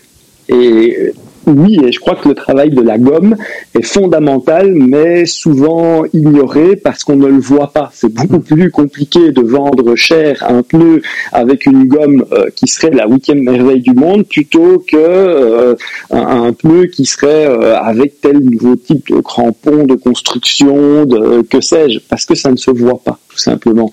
Or sur le terrain, euh, au plus je teste, au plus j'en essaye. Euh, je vais te prendre, tiens, j'ai un exemple précis. Euh, voici un exemple précis, le Specialized Fast Track. Et je crois qu'on retrouve un profil assez similaire, ou qui, je me demande s'il n'existe pas dans une version Travel. Bref, le Fast Track pour moi était un pneu. J'ai vu son arrivée sur le marché il y a certainement déjà presque dix ans. Euh, pour moi, c'était inroulable, à part dans des conditions très précises, euh, très sèches, euh, très sol dur et ainsi de suite. Et puis, euh, ce pneu qui était à l'origine en 1.9 ou en 2.0, je sais plus exactement, il est arrivé en 2.25 de largeur, puis en 2.35, et il a reçu une nouvelle gomme. Et tout à coup, euh, j'étais euh, quand je voyais arriver les vélos de test euh, Specialized avec deux pneus fast track avant arrière je me disais c'est ça c'est encore les Californiens qui ont fait un truc pour eux et qui ne se rendent pas compte que la Californie c'est pas le, le monde entier ni le centre du monde alors. et puis bon, pas le temps d'aller de changer les pneus avant le premier ride, impatient de rouler le vélo et tout. Et je me dis waouh, attends, il se passe un truc là, c'est bien le même pneu. je... Ah oui, et le dessin n'avait pas changé, pas du tout. Il était sim- simplement un peu plus large et avec toute nouvelle gomme. euh, euh, je crois que c'est Gripton, euh, l'arrivée à gomme Gripton. Et alors là, tout à coup, c'est devenu un pneu que, que vraiment j'adore. Récemment, j'ai testé aussi les, bah, les pneus Pirelli, on, on en parlait. Ils ont une approche euh, différente des autres. Euh, Il y a euh, bah, la plupart des marques, en fait, elles mélangent plusieurs types de gomme en fonction de l'endroit sur la carcasse. Une gomme plus dure au centre pour euh, la résistance au roulement, euh, plus tendre sur les flancs, sur les crampons pour avoir vraiment le, les crampons latéraux pour jouer sur le grip euh, latéral. Et Pirelli, ils disent non, non, nous, en fait, on, on, on- va euh, beaucoup plus mettre l'effort euh, et la complexité sur le développement chimique de la gomme, mais la construction de nos pneus, elle est beaucoup plus simple. On met la même gomme de- du centre jusque, jusque sur les bords. Et euh, bah, là, euh, on constate que ah bah ça peut aussi donner des très, euh, des très bons résultats. Il y a plusieurs chemins pour arriver à des résultats très intéressants euh, et un peu comme dans les gommes pour les, pneumatiques automobiles, bah oui, tu as des gommes de pneus hiver qui qui, qui fonctionnent plus à basse température et les pneus sont en fait les pneus hiver sur une voiture, ils sont juste un peu plus, un tout petit peu plus euh, striés, mais euh, quand tu les regardes de loin, tu regardes les pneus de ta voiture en pneus été ou en pneus hiver à 2 ou 3 mètres, va t'en voir la différence. Par contre, ce sont des gommes qui sont faites pour fonctionner à des températures différentes, pour euh, donner des, des comportements différents. Et je pense que là, peut-être que si un jour on voit de nouveau arriver des pneus, euh, des pneus boue ou des pneus hiver pour nos, ce sera plus des pneus hiver pour nos, pour nos vélos. Et peut-être avec des, des, des, des gommes qui sont adaptées à des plages de température qui sont un peu différentes. Je, mon petit doigt me dit que ça pourrait arriver. J'ai pas du tout d'indice, je suis pas en train de révéler un truc, euh, une confidence d'un chef produit. Hein. C'est, c'est juste moi euh, avec ma boule de cristal qui, qui me trompe parfois, euh, qui, qui dit ça. Est-ce que là il y a un petit parallèle euh, enfin c'est un truc qui me qui me travaille actuellement sur euh, sur mon gravel et c'est ce qui sera certainement fait lors de la prochaine monte euh, avec de nouveaux pneus. Est-ce que se pratiquent encore les largeurs et dessins différenciés avant et arrière? Oui, ça, on assiste à un retour de, de ça.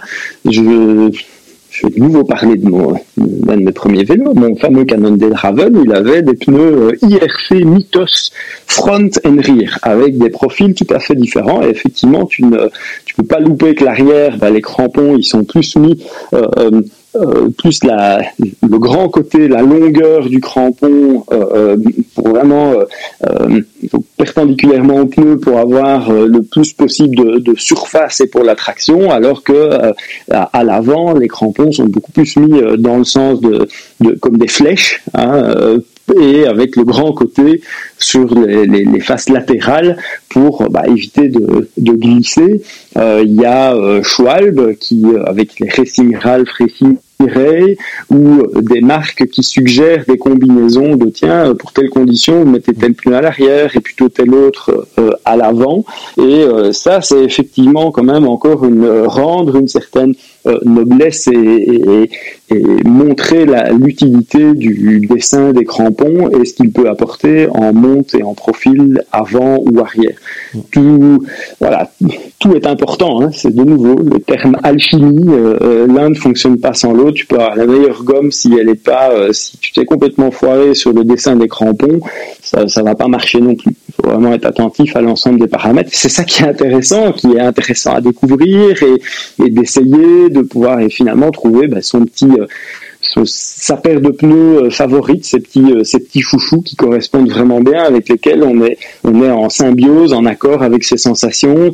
Et c'est un peu, c'est un peu dommage, tiens, justement, je, me dis euh, que euh, oui, certes, ça valorise le métier de testeur et de journaliste dans, le vélo, mais euh, même s'il existe des événements au cours on peut, euh, on peut tester euh, des, vélos, hein, ça c'est clair, c'est très bien et c'est très important qu'ils existent, mais euh, parfois je regrette que le, grand public n'ait pas plus l'occasion de, tester plus de vélos, d'être au contact justement plus avec certaines évolutions, de tester aussi lui-même par plus de composants, parce que même si oui, certaines personnes sont un petit peu plus sensibles que d'autres dans leur dans leur ressenti, euh, je pense qu'il y a personne qui a un don euh, divin euh, supérieur pour tester un vélo mieux qu'un autre. C'est en forgeant qu'on devient forgeron et c'est grâce au fait qu'on a pu tester plusieurs choses différentes que petit à petit on peut trouver ah bah tiens ça ah ça ça colle vraiment bien avec les terrains sur lesquels je roule avec ma façon de, de rouler aussi et je, pense que là, il y a, il belles découvertes à faire et n'hésitez pas vous-même à faire vos, petits essais, à aller explorer euh, l'une ou l'autre chose au niveau technique pour vous rendre compte. Justement, parfaite transition, bravo. Euh, comment on, on trouve la bonne pression en tubeless selon euh, les conditions de terrain, selon le, bah, le, le terrain que l'on a et le type de, selon le type de cycliste que l'on est, indifféremment VTT, euh, cross-country ou, euh, ou, gravel, quel que soit le, le, le, type ou le niveau de pratique, comment on trouve justement la bonne pression, la, ce bon équilibre entre euh, traction, performance, enfin résistance au roulement et euh, sans pour autant être trop dégonflé et exploser la jante ou au contraire euh, être trop gonflé dans la boue par exemple. On peut donner des indications, euh, effectivement, des, indications de départ, mais comme la transition était bien trouvée, essayez, essayez vous-même, euh, partez d'une d'une base, d'une recommandation, et n'hésitez surtout pas euh, à, à, dégonfler un peu euh, ou à, si vous crevez, euh, à regonfler. Moi, je donnerais comme conseil, c'est d'aller le plus bas possible sans crever. Si sans crever, je veux dire, sans, ça arrive toujours de crever, mais sans crever à chaque sortie ou à chaque euh, petite portion un peu technique. Ou euh, euh, là, effectivement, si vous faites ça, c'est que vous êtes sans doute parti un peu trop bas. Si c'est des, des, des parpincements et qu'on entend la jante qui, le pneu qui tape sur la jante ou les reliefs qui tapent sur la jante tout le temps, là, effectivement, c'est qu'on est allé un petit peu trop bas mais euh, surtout d'éviter d'aller euh, d'aller trop haut parce que là c'est synonyme de perte de grippe, c'est synonyme euh, d'inconfort, de, de, vibrations qui vont pas être filtrées. Donc c'est de, de, vraiment faire sa propre expérience sur ces terrains et c'est quelque chose de, de, très simple finalement. On prend une petite pompe avec soi, euh, on, et on cherche jusqu'où on peut aller trop loin en quelque sorte. Euh, et puis une fois qu'on a trouvé sa bonne pression avec son avec les pneus, et les, jantes et le vélo avec lequel on roule et les terrains sur lesquels on roule, euh, on, on, essaie de la noter. Et euh, à ce moment-là, on, on, prend un bon manomètre euh, pour aller retirer le chiffre et pouvoir essayer de reproduire ce comportement qu'on a le plus apprécié et trouvé optimal. Je ne prendrai pas spécialement les, les, les choses dans l'autre sens, de dire qu'on va avoir le meilleur manomètre et euh, écouter quelqu'un qui, qui, vous dit euh, voilà tu dois rouler à telle pression. C'est une base de départ mais n'hésitez pas à faire vos propres tests. Ça dépend de votre poids ça dépend de, de, comment vous roulez du type de pneu que vous utilisez. Ça dépend de tellement de paramètres que on peut donner quelques indications de, de départ et une fourchette mais dans cette fourchette euh, il n'y a pas de, de, mauvais choix ou pas de, non plus de, de, vérité absolue.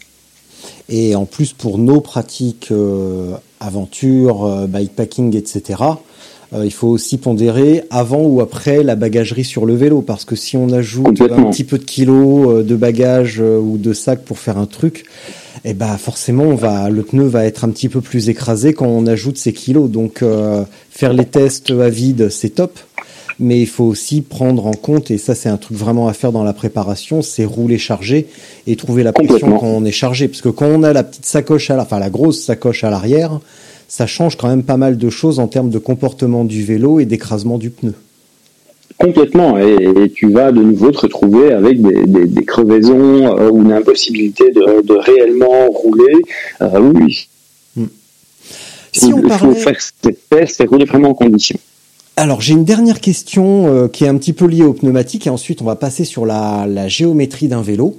Comment mm -hmm. on progresse techniquement pour en courbe pour euh, sentir ce grip latéral? Tu vois, quand on lit un test de pneus, on nous parle des crampons sur les côtés.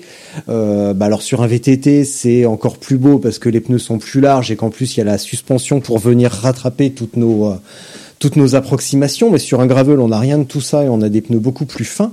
Comment on progresse justement en courbe pour mieux sentir le grip des pneus et, euh, et développer un petit peu ce feeling que Jean-Paul Stéphan, euh, enfin Jean-Paul Stéphan parle de glisse quasiment, en tout cas dans la boue déjà.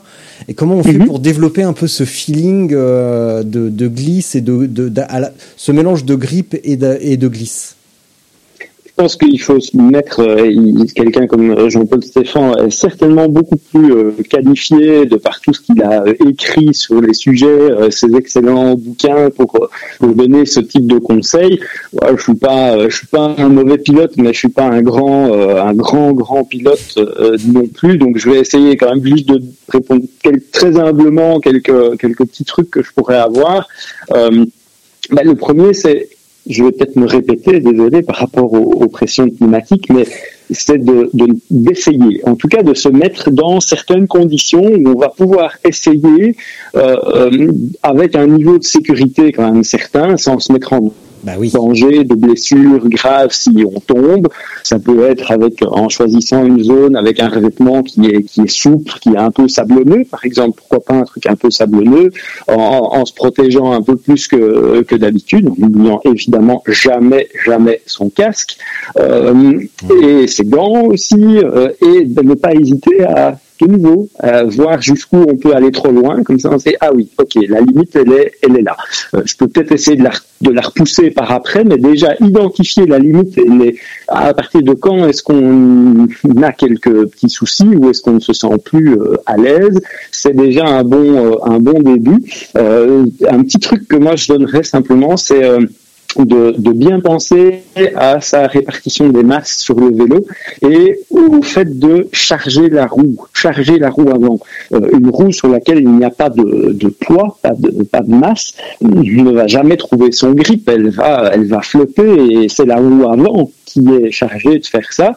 En VTT, quand on est en descente, euh, c'est toute la recherche de ce compromis, de se mettre suffisamment en arrière euh, de, la selle et du vélo pour euh, bah, ne pas passer au-dessus du, du guidon, mais euh, aussi de garder, de laisser suffisamment de poids sur la roue avant pour qu'elle ait son rôle euh, directionnel, et aussi bien se souvenir que sur un vélo, on ne tourne pas qu'avec les mains, on tourne avec tout le poids du corps, on tourne avec le regard, on doit regarder dans la direction dans laquelle on veut aller, c'est la, la prédiction créatrice, je vais aller là parce que j'ai décidé d'aller là. Et, et- et c'est le fait de décider et de regarder là où on veut aller qui va permettre justement d'y aller. Si on n'y croit pas, on n'y arrivera jamais. Et donc, il faut être persuadé de son truc, c'est dire oui, c'est là que je veux aller, c'est là que je vais emmener mon vélo et je vais faire tout. Et c'est tout le corps, toutes les épaules, le regard, euh, faire travailler l'ensemble de, son corps pour aller et pour prendre le, virage en n'oubliant pas de charger. Et aussi, un, un petit conseil, c'est de bien avoir sa pédale euh, euh, extérieure en bas. Donc, un virage à droite, ça va être le pied gauche qui va être vraiment euh, en bas. Dans ce- je parle vraiment un virage euh, un peu un peu à plat ou et de bien penser à appuyer à fond sur cette pédale extérieure, ce qui va permettre de bien tasser et de mettre justement du poids sur les deux roues et de bien faire tourner le, le vélo. Et puis je parlais tout à l'heure qu'en VTT, et c'est un petit accessoire qui arrive aussi en gravel et auquel je pense qu'il faut vraiment s'intéresser et que c'est une des plus grandes évolutions et révolutions dans le, dans le VTT. Et je pense que dans le gravel, ça peut être très intéressant aussi, c'est la tige de selle télescopique. Et où en fait, avant, euh, en VTT, on disait passer derrière la selle parce que la selle, elle était super haute, et le seul moyen de, d'aller un petit peu plus bas, ben, c'était d'aller derrière. Si tu allais devant, tu avais beaucoup trop de masse, trop de poids sur l'avant, et tu passais au-dessus du guidon. Mais aujourd'hui, avec la tige de selle télescopique, on abaisse le centre de gravité, mais on reste quand même avec des masses qui sont centrées sur le vélo. On ne doit pas se taper complètement en arrière, on peut garder ce poids qui va charger la roue, euh, la roue avant, et donc voilà, pour ceux qui sont pas très à l'aise en technique, euh, je les invite vraiment à s'intéresser aux tiges de selle télescopiques. Avec l'arrivée du monoplateau aussi en, gravel, on peut libérer le côté gauche de, de son guidon, de son cintre, pour l'utiliser pour avoir une, euh, une commande de tige de selle télescopique et dire ok mon côté droit il s'occupe de gérer les vitesses mon côté gauche il s'occupe de gérer le, tout ce qui est euh, annexe tout ce qui est autre dont une tige de selle euh, télescopique bon même quand on est en double ça marche hein, il y a d'autres types de manettes qui, qui se mettent plus au centre du, du guidon mais euh, voilà intéressez-vous à ça ça peut vraiment vous aider en technique Ah ben c'est deux. Enfin, je, là j'étais en train de regarder parce qu'à ma connaissance il y a euh, en tout cas dans, dans le marché proche de nous, il y a une seule marque qui propose une tige télescopique. Euh, ironiquement sur un modèle en acier et pas hyper bien équipé, donc c'est euh, Mhm. c'est un petit peu ironique. Mais euh, mais il est sûr que c'est euh, et là tu- que c'est une super évolution et tu mets ça tu mettais ça en relation avec le, le monoplateau et, euh, et c'est aussi à mettre en relation avec le type de terrain sur lequel on va on va rouler ou être appelé à rouler le plus souvent. Euh, si on est dans une zone euh, ultra roulante, euh, ben, la tige télescopique euh, est-ce bien Ouais, nécessaire? effectivement. Le monoplateau est-ce bien nécessaire? Là où on va avoir plutôt besoin d'un grand plateau justement pour avoir un, un bel enroulé et pouvoir atteindre des vitesses euh, suffisantes, enfin exploiter vraiment le côté roulant du, du terrain. Par contre, si on va s'emmancher sur du gravel montagnard, euh, ouais, plutôt un monoplateau et une tige de sel télescopique et voire même une petite fourche euh, télescopique ou euh, ou des bases arrière un peu pas. Et c'est là où fait. tu vois c'est hyper difficile et ça me ça me fait sourire parce que tu tu dépeins le- l'audience de Vojo comme super euh, ouverte, super euh, curieuse, etc. Je te crois, hein, je mets pas ça en doute. Mhm. Comparé aux conversations qu'on peut voir sur les groupes gravel, où euh, si on sort un vélo avec une tige télescopique, là on va tout, on va avoir tous les trolls qui vont débarquer en disant ouais le gravel c'est du marketing, regarde ils ont mis une tige télescopique comme sur les VTT. Mais les mecs, Non, il- sortent- il faut- il rouler. les mecs. Voilà, sortez de chez vous, roulez, allez essayer et l'ouverture Ouais. d'esprit, l'ouverture d'esprit et ne pas juger, euh, ne pas juger un, un, un vin sur l'étiquette, vraiment euh, sur ce qu'on voit, sur les apparences. Alors oui, parfois il y a des choses qui, dont on n'a pas besoin. On peut se dire ah ok oui, j'ai vu, j'ai constaté, euh, bah, moi j'en ai pas besoin.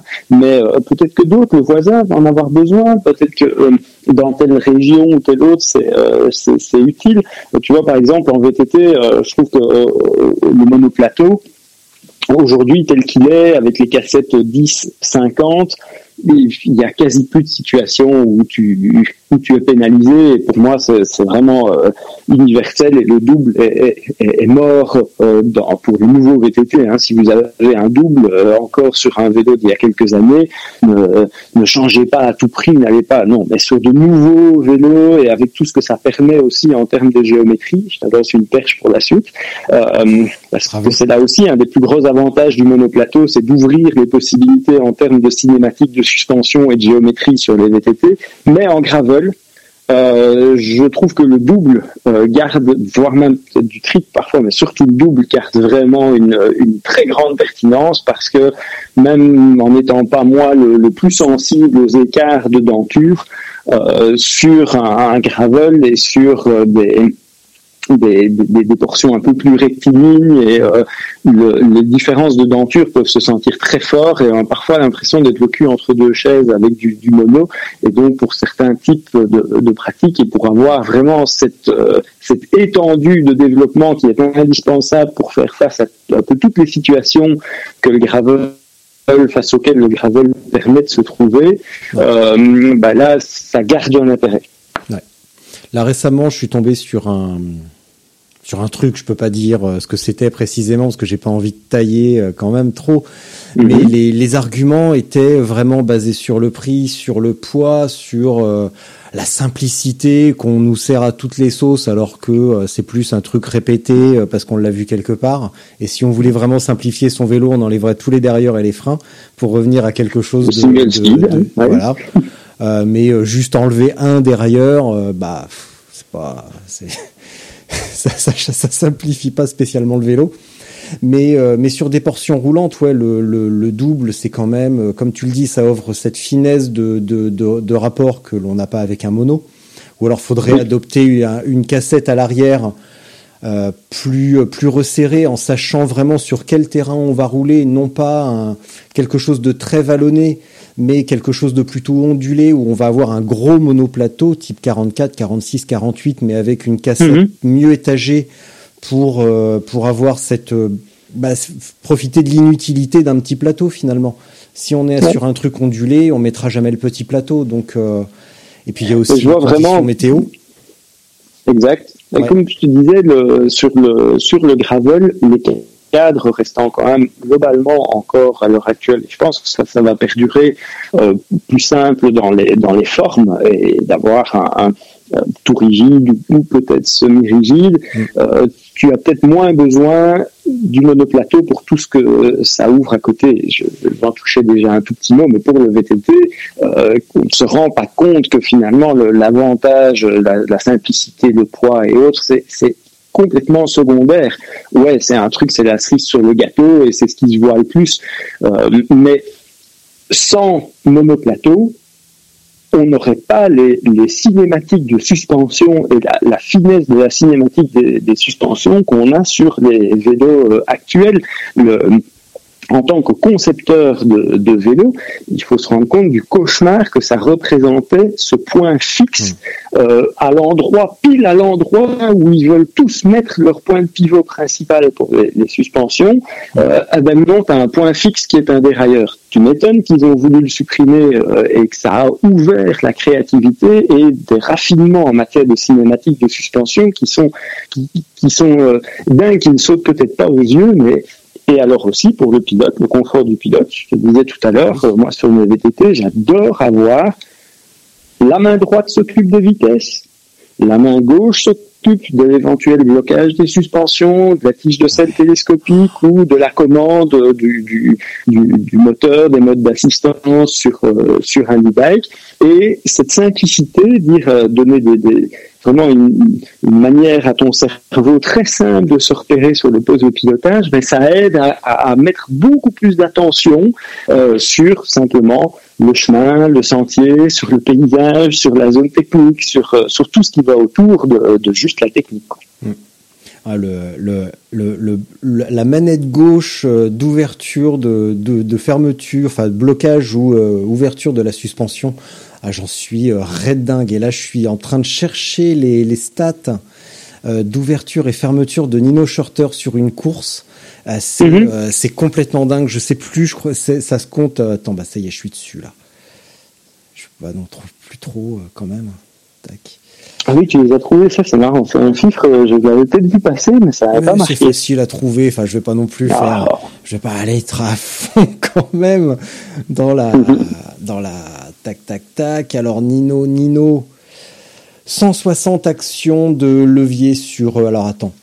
Euh, sur, 1h30 à peu près. Ouais, sur, bah, sur une épreuve de Coupe du Monde, Nino Shorter, c'est 160 actions de levier, 54% de temps de, sur le temps traction control, euh, tac, 28 en mode descente et 18 en mode lockout. Donc, ce qui veut dire que 54 en traction, c'est quand c'est ouvert plus ou moins à moitié et qu'on va avoir à la fois du confort et de la traction.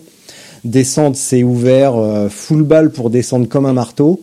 Et Exact. c'est euh, rigide. Et euh, franchement, je suis sidéré de voir comment mon VTT, en mode lockout, répond, euh, mais mieux, quasiment mieux que mon, euh, que mon Gravel, qui est pourtant Mhm. un haut de gamme de la même marque.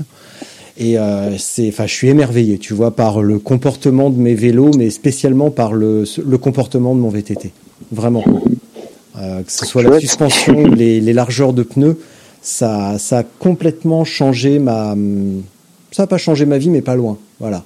Ouais, je comprends. Je comprends ce que tu veux dire. Oui. Comment a évolué la géométrie justement des, des vélos, en tout cas des VTT, en termes de parce que quand, quand on regarde la pareil dans les tests, on voit toujours la géométrie, machin, il est comme ci, comme ça. Ouais. Mais justement, quand on parle par exemple euh, d'angle de direction, de, de longueur des bases, de reach, d'empattement, c'est quoi ce Je délire perdu? Ah, Ah tu es oui. là? Ça y est, tu es revenu. Bon. Ah, tu, tu m'as perdu à quel moment? Euh, tu, tu- très peu de temps, euh, c'était longueur, largeur, tu parlais des descriptions un peu qu'on donne. Ouais, donc angle de direction, longueur des bases, reach, empattement, mais c'est quoi ce délire? Et est-ce que quelle est l'influence de ces longueurs et angles Et quand tout à l'heure tu parlais d'alchimie et comment on va euh, combiner ces différents aspects pour changer vraiment le comportement d'un vélo Et si on prend les différentes formes de pratique VTT, quelle est la Mhm. différence entre un DH, par exemple, on va prendre la forme la plus extrême, un DH avec un cross-country euh, vraiment, vraiment course? Écoute, l'évolution, elle peut se résumer en, en trois mots anglais qu'on voit un peu dans tous les communiqués de presse et autres. Euh, ça semble du bullshit marketing, mais en fait, ça résume quand même bien dans quel sens ça évolue. Et pour moi, c'est une très bonne direction. C'est longer, lower, euh, slacker. Plus long, plus bas, Ouais. et euh, slacker, c'est avec des angles, euh, des angles plus couchés à l'avant. Euh, donc un angle plus, couché euh, au niveau de la suspension avant. Et c'est pour moi une évolution euh, majeure. Aujourd'hui, les, cadres et le travail, il y a eu une compréhension progressive par incrément que c'était très important que le cycliste soit à l'intérieur du vélo, du VTT. Et donc, on a des cadres qui se sont vraiment allongés, très fort au niveau du, du tube supérieur, et des potences qui se sont raccourcies. D'ailleurs, si je, je roule avec mes, avec mes anciens vélos, des vélos qui ont, qui ont plus de 20 ans, euh, bah, quand je regarde euh, en dessous de moi, quand je penche la, la tête et que je regarde euh, ma roue avant, bah, je, je, je ne vois pas le moyeu. Mon regard est, euh, est, est devant le moyeu. Le moyeu, il est en fait, j'ai l'impression, c'est une image, hein, c'est pas réellement comme ça, mais j'ai l'impression qu'il est, euh, il est en dessous de ma poitrine, quoi, euh, quasiment. Et donc, ça te donne déjà même presque l'idée l'impression, l'image visuelle que tu, même sur du plat, tu pourrais passer au-dessus de ton vélo. Tandis que quand tu roules sur un VTT euh, vraiment actuel, eh bien, tu as ta roue avant et ton axe de roue avant qui sont loin devant toi. Euh, et tu as une toute petite potence, un cintre euh, plus large aussi, une toute petite potence, et tu es vraiment à l'intérieur du, du vélo. Ah, et ça s'est beaucoup cherché avec l'arrivée du 29 pouces et des, des plus grandes roues. Au début, en fait, euh, pour compenser le- les grandes roues et l'inertie et le supérieur qu'elles ont et donc le, le fait que c'est plus difficile de les faire tourner, la première recette qui a été trouvée et qui s'est avérée euh, assez désastreuse, c'était euh, de mettre un angle de direction qui est beaucoup plus euh, beaucoup plus fermé, beaucoup plus droit, donc autour de 72, 72 et demi. Euh, encore plus droit, donc ce qui était déjà du temps du 26 et qui était déjà pas euh, toujours jojo euh, dans les dans les portions techniques. Et euh, pour obtenir en fait ce que j'appelle moi de la fausse maniabilité, une, illusion de maniabilité du vélo en lui donnant un caractère presque délicat et ultra réactif quand tu tournes le guidon. Alors, c'est bien sur le parking et ça te donne l'illusion que ton truc est joueur et maniable, mais euh, quand tu refais la comparaison et que tu remontes sur des, des- des- les premiers 29 pouces euh, avec- et puis après que tu roules sur les mêmes terrains avec un vélo actuel, tu as l'impression que tu vas te tuer avec les avec ces, ces anciens bikes dès que tu vas un petit peu vite. Alors à basse vitesse, c'est ah ouais, ouais ouais ça tourne dans un mouchoir de poche machin, mais euh, dès que tu augmentes un tout petit peu la cadence, ça devient délicat au possible. Tandis qu'avec les, les vélos actuels, tu as une une base de, de sérénité qui t'offre, et dans les géométries actuelles, elle t'offre beaucoup de sérénité. On a, donc j'ai parlé de la longueur qui permet d'être plus dans le vélo. Le deuxième travail, c'est lower, abaisser, abaisser le centre de gravité, éviter que tu sois haut perché sur le vélo, te permettre de descendre encore plus bas euh, que ce que tu es en position classique avec cette tige de sel télescopique. Et au plus ton centre de gravité est bas, au plus tu vas évidemment pouvoir euh, tourner facilement, avoir de la stabilité, avoir de la confiance sur euh, le vélo. Et puis le dernier point, j'aurais peut-être dû en parler avec la longueur parce que c'est aussi en relation, c'est donner plus d'angle de direction. Donc euh, avoir euh, une, une fourche qui va, au plus tu es en descente, euh, au plus elle va se, euh, au plus lentement en quelque sorte, elle va euh, se rapprocher de l'angle droit de- des- des 90 degrés. Et tu retardes le point où tu te retrouves avec une fourche à 90 degrés. euh, et donc avec ce, ce- quand tu vas au-delà, bah, tu as beaucoup plus tendance à passer euh, au-delà de ton au-delà de ton guidon. Mais finalement, toutes ces, même si là on parle de tendance, quand on regarde les, chiffres, ah, bah, te retrouver avec euh, aujourd'hui des, des- vélos de cross-country avec euh, 66 degrés d'angle euh, à, à l'avant, euh, avec un, tube supérieur qui est long comme un vélo d'enduro, euh, et pourtant un comportement qui reste euh, qui reste très différent parce qu'il y a toute l'interaction avec le reste de la conception du cadre, avec les suspensions, avec euh, et euh, mais il y a aujourd'hui, je pense quand même au niveau géométrie, euh, beaucoup plus d'échanges entre les disciplines et, euh, et une base commune qui est celle-là. Je vais quand même laisser de côté le, les vélos de descente parce que c'est tellement spécifique. euh, c'est- voilà, c'est un peu des, des, des- Formule 1 et donc c'est tellement spécifique que euh, c'est encore autre chose. Mais entre les vélos d'enduro et les vélos de cross-country modernes, au niveau géométrie, il y a de plus en plus de, de, de rapprochements et de similitudes entre les deux. Alors pour le, le gravel, je crois qu'il y a, euh, un juste milieu à trouver entre des choses qui viennent de l'univers route qui restent euh, qui euh, quand même assez valables euh, et quand même le fait d'être dans le vélo d'être vraiment à l'intérieur, bien dans tes axes, d'avoir bien les roues qui sont de part et d'autre et pas avoir l'impression d'avoir ces roues et ces axes qui sont en dessous de soi et de déborder du vélo dans, dans tous les sens. Je pense que ça, c'est quand même quelque chose d'intéressant et qui mérite d'être recherché.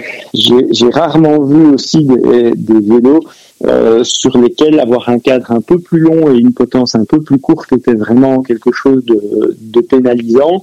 Euh, et ça évite aussi bah, des phénomènes qu'on peut encore parfois rencontrer, c'est rare, hein, mais en, en gravel, le, on appelle le tout overlap, donc euh, l'avant du pied qui vient toucher la roue, euh, la roue avant quand on tourne, euh, ce qui n'est jamais très agréable. Et, ben, oui, sur route, on peut descendre avec bien les pieds qui sont, euh, euh, on a les pieds équilibrés euh, à l'horizontale en ligne droite et puis on pense bien à les mettre en haut ou en bas dans, dans chacun des virages. En VTT, bah, parfois, ou en gravel, dans des zones un peu plus techniques, bah, on fait ce qu'on peut et on doit pouvoir tourner le guidon dans tous les sens, même si les pieds sont pas placés euh, euh, nickel chrome.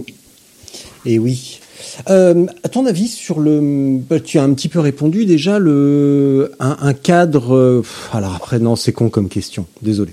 Je. C'est pas de question idiote, mais bon, je, Si, si, parce que euh, j'allais te demander euh, si euh, de, si le un cas les cadres gravel vont plus prendre à la géométrie des VTT ou des vélos de route, mais ça dépend Mhm. de la de l'usage que euh, et de du type de, de terrain que l'on va rencontrer. Euh, Oui, et donc, euh, Et, donc et c'est je t'avoue aussi que là, moi, je suis encore en train de, de, de, de chercher et d'apprendre aussi euh, dans, dans le gravel parce que j'ai testé bah, peut-être une vingtaine de vélos gravel à Ouais. l'heure actuelle.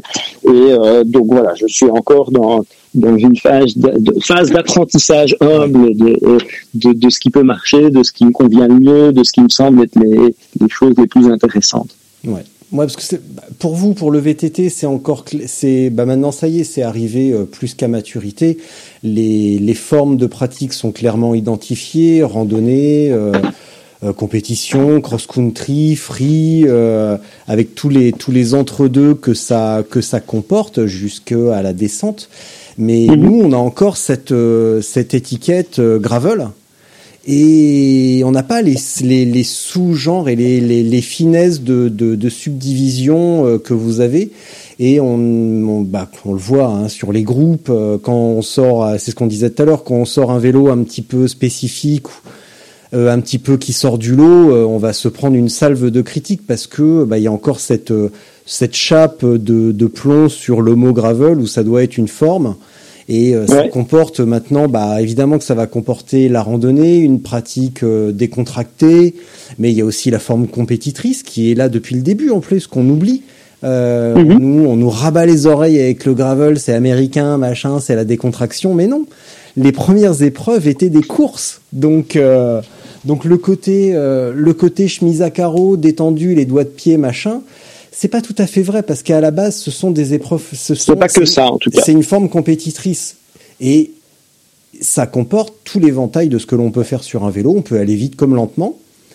Et du coup, ça va aussi amener différentes formes de vélos et différents, euh, bah, différents types de vélos, que ce soit pour aller vite euh, sur un terrain relativement roulant, comme euh, Nature is Bike euh, fin juin, ou sur un truc entre deux comme la Malteni, où, où ça roule pas forcément toujours, ou sur un truc franchement cassant comme autour du Ventoux ou à Carcassonne ou euh, dans le sud de la France, euh, il va falloir prendre Mhm. cette, euh, cette, cette composante. Nous, on va devoir, enfin en tout cas le milieu du gravel va devoir bosser sur et mieux mieux communiquer sur le sur bah, les diversités de, de pratiques et de terrains qu'on va avoir. Et euh, bah, la France, c'est pas l'Arkansas, hein, c'est pas le Kansas non plus. Donc c'est c'est la Bretagne, c'est les Alpes, c'est la Beauce ou le Nord, c'est la Provence, c'est la Belgique, euh, c'est la Belgique. Et d'ailleurs, puisque tu es de Liège, j'en profite à retard pour saluer mon pote euh, Raphaël. Parce que tu me rappelles, tiens, je fais une parenthèse. On parle depuis deux vélos Vas-y. tout à l'heure, je vais parler des amis. Vas-y. Dans ta diction, tu me rappelles euh, mon pote Raphaël qui est vélociste au sud de Liège et vous avez vraiment cette manière très très similaire de vous exprimer en détaillant, en détaillant bien les syllabes et j'adore cette manière de parler. Euh, Et parler avec Raphaël, c'est toujours un émerveillement parce que il détache ses syllabes et, euh, et j'adore parler avec Raphaël, même si c'est très très peu et très rare et ça remonte à longtemps maintenant, à plus d'un an.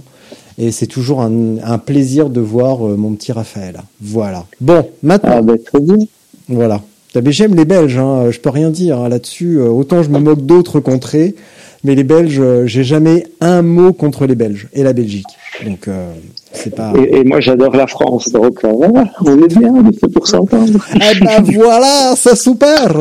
Dis donc, est-ce que les, le, tu vois, en, en tout cas, en- encore en gravel, on a une variété de matériaux sur nos vélos et euh, il y a à peu près une équité entre, enfin, à, à parts égales entre l'alu, l'acier et le carbone. Mhm. Est-ce que dans le VTT, il y a encore cette, euh, cette opposition euh, grave euh, acier, carbone et alu en termes de rigidité, de flexibilité, de confort? Ou est-ce qu'au contraire, tout ça, c'est pas plus de l'opinion contre le carbone, alors que le carbone aurait éventuellement beaucoup progressé en termes de flexibilité et de confort? Est-ce qu'il y a encore Oui, cette moi, je- petite guéguerre? Moi, je vais te dire quelque chose, c'est que le carbone, le carbone, ça n'existe pas. Ah On peut faire tellement de choses. Euh, Tu veux dire que c'est varié le carbone en tant euh, qu'élément, mais c'est tellement varié. En fait, le carbone, on peut faire, on peut faire quasi tout ce qu'on veut euh, par le mélange de fibres, de résine, de type de tressage, de type de fibres. Enfin, il y a tellement de paramètres pour euh, pour euh, en parler que dire des choses générales sur le carbone. euh, D'ailleurs, ça pourrait faire l'objet d'un podcast, pas avec moi, parce que je suis pas spécialiste, euh, avec avec quelqu'un du domaine qui pourrait t'expliquer, expliquer à tes auditeurs euh, toute la toute la variété, toute la subtilité. euh. allez, je fais encore un parallèle avec le vin. C'est du raisin à la base du vin, mais il y a tellement de cépages, Ah il y a tellement de régions, il y a tellement de tout ce que tu veux. C'est pareil, le carbone. Dire, euh, moi, j'aime pas le vin blanc. Désolé, ça ça n'a pas de sens de dire j'aime pas le vin blanc ou j'aime pas le vin rouge. Il y en a tellement de différents euh, que euh, il y en a forcément qui vont pouvoir qui vont se dire ah oui tiens celui-là ah c'est c'est quand même pas mal. Et euh, C'est comme à le- l'endemain cuite où on dirait euh, j'aime pas le vin blanc parce que bah déjà j'ai vomi mon vin blanc, mon vin blanc et en plus la- le lendemain j'avais un mal au crâne pas possible.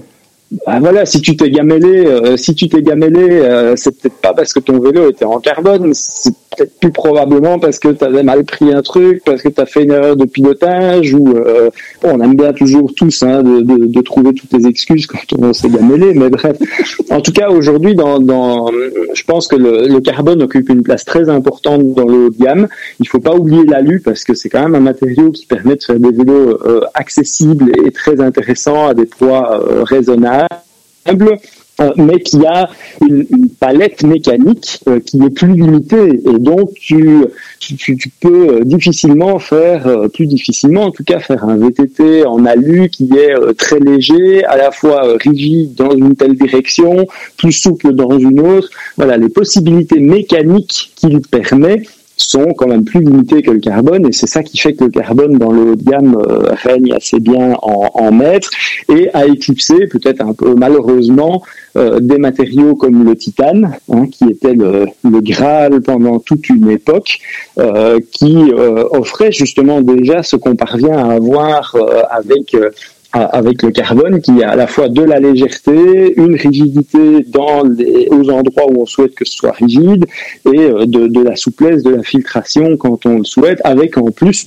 une, euh, une grande durabilité, une grande solidité, et puis toujours euh, l'acier qui reste très populaire en, en gravel et notamment en voyage et autres pour le, le côté bah, pas trop cher, euh, qualité mécanique super intéressante qui se paye un petit peu sur le côté du, du poids, hein, puisque c'est un peu plus lourd, mais il y a moyen de très bien le récupérer avec le, reste des, équipements. Et si on souhaite un vélo de, de charge, bon, il y a des carbones aujourd'hui qui commencent à être développés aussi pour pouvoir être euh, être chargés, mais euh, le, euh, voilà, ils vont se faire payer ça cher euh, en termes de- d'argent pour garder des propriétés mécaniques qui sont intéressantes. Enfin, tout est dans tout et c'est de nouveau la bonne alchimie à, trouver. Et il y a un proverbe, un dicton qui est attribué à, à Kate Bontrager, hein, qui avait une marque de vélo qui a été rachetée par, par Trek et c'est les composants Trek qui, qui s'appellent Bontrager aujourd'hui.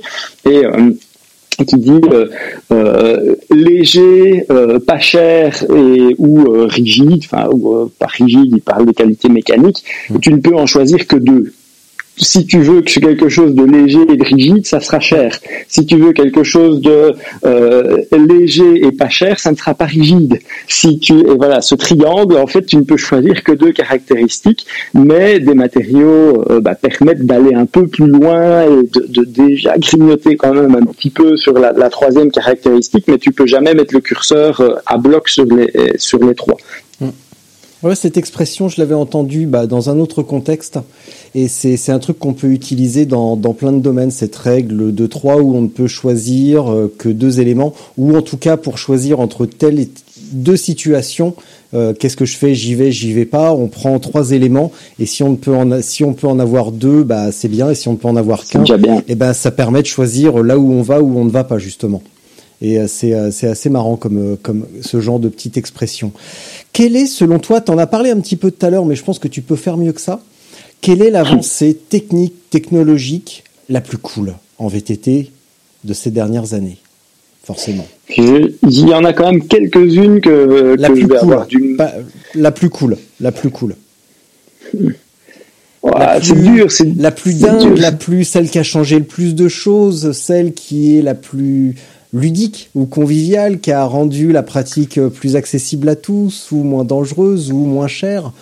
La plus cool. Oui, je t'ai pas, ouais, tu, ouais, tu, là, tu, tu me dis, et tu me donnes envie de dire euh, la tige de sel télescopique. C'est Ah, très bizarre quand tu roules pas, avec. la- Je, je, te, je te guidais pas dans le télescopique, si on peut dire.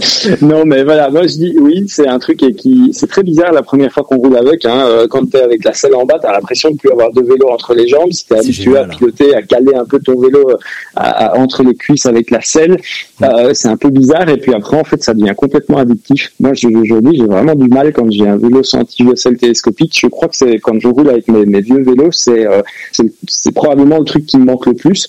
Ouais. Euh, et après, bah, le deuxième que j'allais te citer, c'est quand même le, euh, c'est quand même le monoplateau, mais euh, vraiment en VTT pour justement tout ce que j'ai expliqué, tout ce que ça permet autour, Euh, géométrie, suspension, euh, tout ce qui n'aurait pas vu le jour si on était resté avec du double ou du triple plateau qui prend une place dingue à un endroit clé sur le sur le vélo qui permet en fait de faire tellement d'autres choses dès qu'on le libère, dès qu'on se libère de cette euh, de cette contrainte là.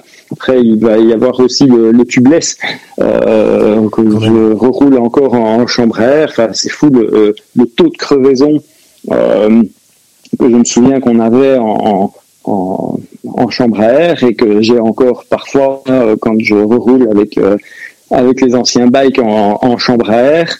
Et, aujourd'hui, en fait, c'est pas qu'on ne crève plus jamais, mais euh, ça a quand même tellement, tellement, tellement baissé que ça aussi, ça participe à rendre les sorties, à pouvoir juste, juste se détendre, quoi, sans avoir des, des, des ennuis techniques, des merdes techniques en permanence. Ça, enfin, j'ai mis un temps, j'ai mis pas mal de temps à m'y faire, à comprendre, à maîtriser et à, à être à l'aise, vraiment à l'aise avec ça. Et effectivement, enfin, c'est, ça change la vie, quoi. Et maintenant, j'y suis aussi euh, en route, évidemment, Euh, même si je Mhm. roule beaucoup moins sur la route, mais euh, enfin, quand j'ai quand j'ai remonté mes mes roues de route, je me suis pas dit tiens est-ce que je mets des chambres à air? Non, c'est enfin c'est du tu. je me pose pas la question. En fait, c'est vraiment tellement pratique que hum, que Ouais, c'est évident, quoi. Pas l'intérêt de revenir en arrière et quand on me dit euh, ah ouais mais moi je suis en chambre à air, j'ai pas de problème, bah prends plus de risques, va dans des terrains plus difficiles et tu verras si tu crèves pas. Euh, Non, tout à fait. C'est qu'il y a une partie de l'expérience de la basse pression euh, qui, qui ne s'autorise pas à découvrir. Que, enfin, franchement, essayez. Ouais. C'est une, euh, c'est quelque chose de, de, de très très intéressant. Bon, je vais pas parler du frein à disque non plus. Ça semble aujourd'hui en VTT tellement euh, évident. tellement évident Ouais. que euh, j'en ai pas parlé. Puis c'est c'est enfin c'est tellement généralisé. Enfin en tout cas sur les gravels, on n'en voit pas, euh, on voit pas de cantilever ou de, de frein à patin, enfin de d'étrier. Euh, En Mhm. cyclocross, euh, enfin au secours, il y a plus que Francis Mouret, euh, à- à- juste avant de prendre sa retraite, il y a deux ou trois ans, qui était encore en patin. Mais ça fait un moment quand même que les crosseurs sont passés en disque. Et euh, enfin ça, ça se remet pas en question, je crois. C'est tellement. Il y a le seul truc chiant avec les disques, c'est le bruit que ça fait. Ça, c'est chiant. Et pour ceux qui ont regardé les championnats du monde de cross euh, le week-end dernier, on les entendait, on entendait les, les disques euh, couiner. C'est quand même, euh, c'est le seul truc pénible, vraiment. Ouais, mais repasse-toi quand même des, des, vidéos. Euh, bon, il n'y a pas de vieilles vidéos de gravel, mais des, vieilles vidéos de, de, Coupe du Monde, de, de cross-country des années 90. T'entends que les, les freins à patins, ça gueulait quand même aussi. Mais c'est vrai aussi. que le- les, les disques, le bruit.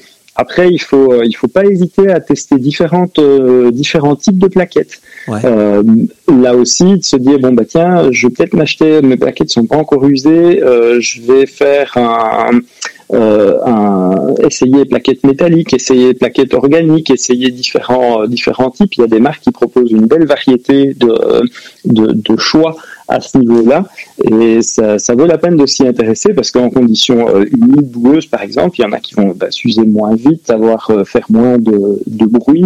Ça vaut la peine de- d'essayer. J'ai une dernière question pour toi et j'admire ton sens de la transition. Tu m'as dit que la pensée la plus cool selon toi, c'est la, la tige télescopique. Mhm. Euh, Est-ce que tu peux me parler de l'intérêt ou pas d'une manual machine, de se construire une manual machine? Donc la tige télescopique va permettre euh, plus de folie en termes de technique et de mieux bosser son bunny ou son manual. Est-ce que la manual machine va vraiment permettre de bien bosser euh, déjà le manual ou est-ce que c'est un genre de bullshit? Je ne peux pas t'en parler parce que je n'ai Ah, pas encore essayé, mais je t'avoue que ça me trotte dans la tête. Grave. Et tu sais quoi, Et, je l'ai vu euh, sur le Instagram de Michel L. Et, euh, et je me suis documenté Oui. ces derniers jours et je me, ça, me- ça me picote un peu. Et un de mes potes québécois, excellent vététiste, euh, s'amusait à travailler ça sur son home trainer.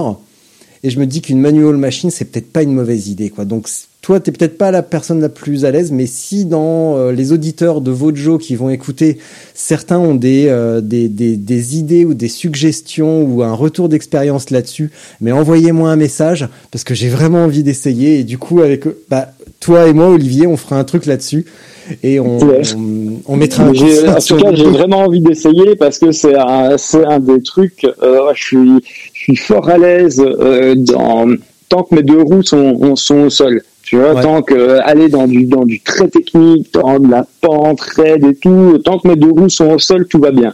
Par Ouais. contre, en l'air, je suis moyennement à l'aise et quand je vois des mecs qui tirent des manuels qui descendent euh, la moindre portion euh, de, de, de, chemin ou quoi, euh, en tirant un manuel, en faisant, euh, ça me ça, ça me travaille. Je me dis, Ah, il faudrait que je, faudrait que j'essaye. Mais bon, plus on vieillit, plus c'est compliqué.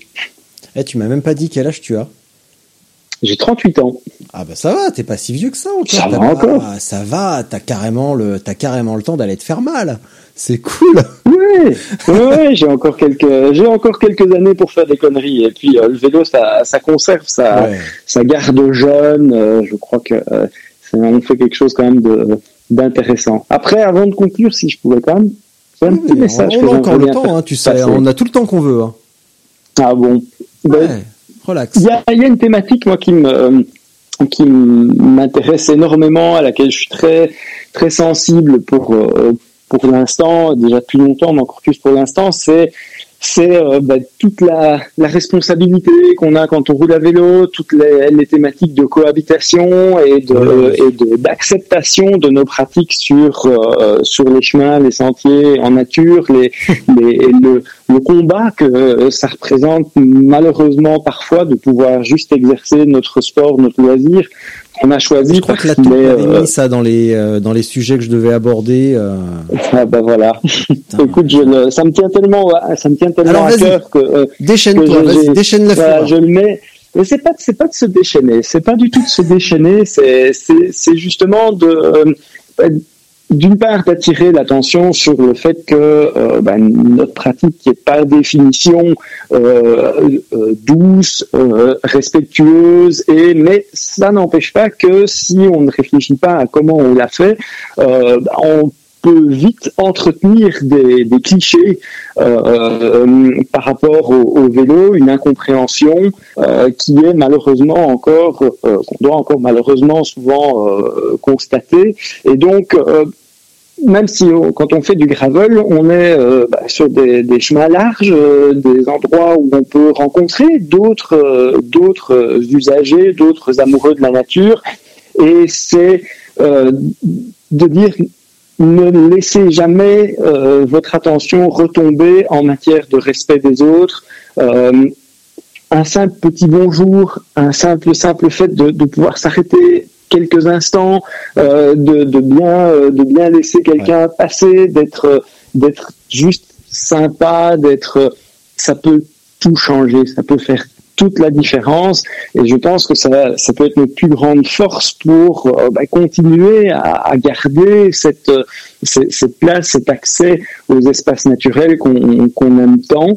Euh, et puis, ça donne une légitimité derrière aussi pour revendiquer euh, des, des choses quand on est quand on est responsable, quand on est droit dans ses bottes, quand on est respectueux des autres. Ça donne une force énorme pour venir derrière avec des, des demandes et revendiquer effectivement une reconnaissance et une, une vraie euh, validation de, de, de la place et de l'accès du vélo dans les espaces naturels euh, pour pouvoir lutter contre le, le cliché du, euh, du VTT ou du vélo qui détruit tout euh, dès qu'il passe sur un, un sentier ou sur euh, qui sont c'est des choses qui sont pas du tout vérifiées euh, scientifiquement et, et même c'est tout l'inverse l'impact d'un d'un vélo, d'un VTT euh, est finalement fort similaire à celui d'un piéton. Il y en a beaucoup plus de choses à faire en étant ensemble euh, avec les marcheurs, avec les piétons, en, en défendant ensemble euh, ces espaces naturels qui nous sont chers, un accès respectueux face à certains qui veulent les, privatiser, qui veulent restreindre l'accès à ces espaces pour des raisons qui sont qui sont pas toujours euh, euh, bonnes. Alors oui, il y a par exemple des milieux euh, naturels extrêmement sensibles qu'il faut protéger un peu de, toute présence humaine, mais exclure les, vélos par principe de, de, certaines de certaines zones où en fait ils étaient présents et sans poser de, problème, sans qu'il y ait d'impact objectivement mesurable. Et, et se fait souvent sur base de, clichés, sur base de, réactions euh, qui peuvent être de type xénophobe en, en, en prenant le sens purement étymologique du mot qui est la peur de l'autre. Et cette peur de l'autre, xéno, l'autre, et la phobie, la peur, euh, elle se nourrit de la méconnaissance et de l'ignorance. Et donc, soyons tous les jours des, des ambassadeurs de notre sport, de notre pratique, euh, de euh, montrons aux, aux autres, euh, à ceux qui sont qui sont curieux, euh, pourquoi on le fait, euh, que nous le faisons de manière euh, respectueuse, de manière euh, consciente. Et euh, bah, c'est comme ça, je pense qu'on pourra vraiment avoir euh, encore en profiter pendant de longues années et assurer un beau futur à la pratique du deux roues. Bah, je t'avoue qu'il y a quand je roule euh, tout terrain en forêt derrière chez moi, donc en Beauce, dans, à côté de Chartres. Mhm. Euh, J'applique deux, deux principes. Quand je croise quelqu'un, je ralentis un tout petit peu pour dire bonjour et surtout quand il y a un chien, euh, même si c'est un petit roquet en laisse, euh, eh ben je ralentis un tout petit peu pour pouvoir dire bonjour. Euh, parce que je roule souvent au même endroit, bah, comme tout le monde, et, euh, et on croise souvent les mêmes gens. Donc autant, autant entretenir de bons rapports avec le voisinage, parce que bah, cette petite vieille, euh, je peux la croiser plusieurs fois, donc autant, euh, autant que tout se passe dans la bonne humeur. Et que je, quand je double quelqu'un, notamment en descente, eh ben je ralentis aussi et je passe beaucoup plus doucement, simplement parce que ce sont souvent des vieux et j'ai pas envie de leur faire peur. Et imagine quelqu'un qui aurait euh, vraiment la surprise et qui tape un malaise, et ben j'ai pas envie de me retrouver avec un mort sur la conscience. euh, parce que euh, parce que j'ai pas voulu ralentir euh, 20 mètres pour pas pour pas faire baisser ma moyenne donc euh, sur euh, sur certains certains secteurs je ralentis ou alors je mets un petit coup de dérapage tu vois de la roue arrière pour faire du bruit et avertir la personne. Euh, j'essaye de pas siffler parce que justement euh, bah, moi je siffle mon chien mon chien j'ai pas envie de siffler les gens donc euh, je fais plutôt un bruit. J'ai le, le coup de sonnette, figure-toi, qu'en discutant beaucoup, en Ouais, étant un euh, ici en Belgique avec beaucoup de de- de- d'associations de, de, marcheurs aussi, avec lesquels, euh, en fait, nous, au début, avant qu'on se connaisse, je disais, fou, est-ce qu'on ose aller frapper à leur porte? Comment est-ce qu'on va être reçu? Mm. Et en fait, on a été reçu euh, dans- vraiment dans ces associations représentatives qui font un gros boulot de terrain et tout depuis des années.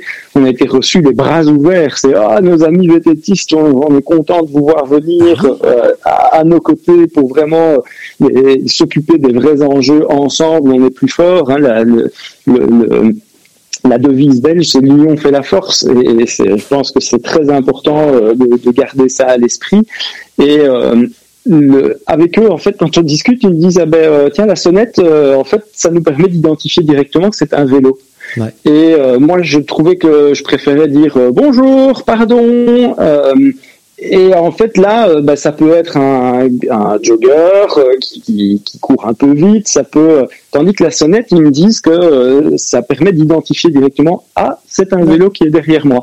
Et euh, donc, ils préfèrent. C'est un truc qui m'a été dit plusieurs fois, et donc euh, moi qui ne roulais pas et qui ne roule pas encore tout le temps avec une sonnette, ben, je le fais de plus en plus. Et d'ailleurs, euh, un des prochains euh, grands tests groupés que vous verrez sur votre jeu, je vais vous surprendre, ce sera un test de sonnette. Génial. Et oui. Euh, tu vas la mettre à gauche ou à droite? Parce que à gauche entre les suspensions, la tige télescopique et la sonnette, euh, il te manque un fil. Bientôt, tu vas pouvoir mettre un four micro-ondes. Peut-être. Je vais la mettre au milieu. Tu sais, le, le, le Belge est un homme de compromis, et donc je vais la mettre au milieu. Ah d'accord. Et euh, le dicton belge, l'union fait la force. Vous êtes sûr que actuellement vous arrivez vraiment à le mettre en application ou c'est juste pour la frime? Hmm. Hélas, euh, j'ai tendance à trouver qu'effectivement c'est c'est de plus en plus pour euh, pour la frime et qu'on a tendance à oublier ça alors que c'est une tellement belle devise nationale qu'on a là. Et, euh, et voilà ben, votre jeu existe aussi en, néerlandais. Euh, et, ça a toujours été fait aussi. Une des autres raisons du choix du nom euh, jeu c'est d'avoir l'espéranto un langage universel et qui ouvre dès le départ la, porte à pouvoir faire jeu en plusieurs langues. Et c'est clairement le, néerlandais qu'on avait en tête euh, dès le départ. Parce que nos voisins néerlandophones, que ce soit les flamands ou les hollandais, sont de vrais passionnés de, de vélo qui adorent venir euh, en Wallonie, en France, euh, et avec qui on- on- les, les- les relations sont, euh, sont vraiment, vraiment bonnes. Même si, tiens, euh, c'est c'est- intéressant de voir ça aussi, je- j'en profite quand on pense chez eux, en fait, la pratique du vélo est, organisée fort différemment. Alors d'un côté, il y a les magnifiques pistes cyclables au bord de toutes les routes, que ça, ce serait vraiment cool de les avoir euh, plus chez nous, euh, pour des questions vraiment de, de sécurité. Mais euh, bah, dans les bois, surtout en Hollande, ils ont un peu tendance à reproduire ce même schéma où euh, bah, chacun a son petit coin de forêt. Et, euh, et en fait, pour bah, faire partie de plusieurs groupes Facebook de, de vététistes hollandais, principalement, tu vois que ça n'enlève rien du tout aux tensions dans, qui peuvent exister dans des zones qui sont très fort fréquentées.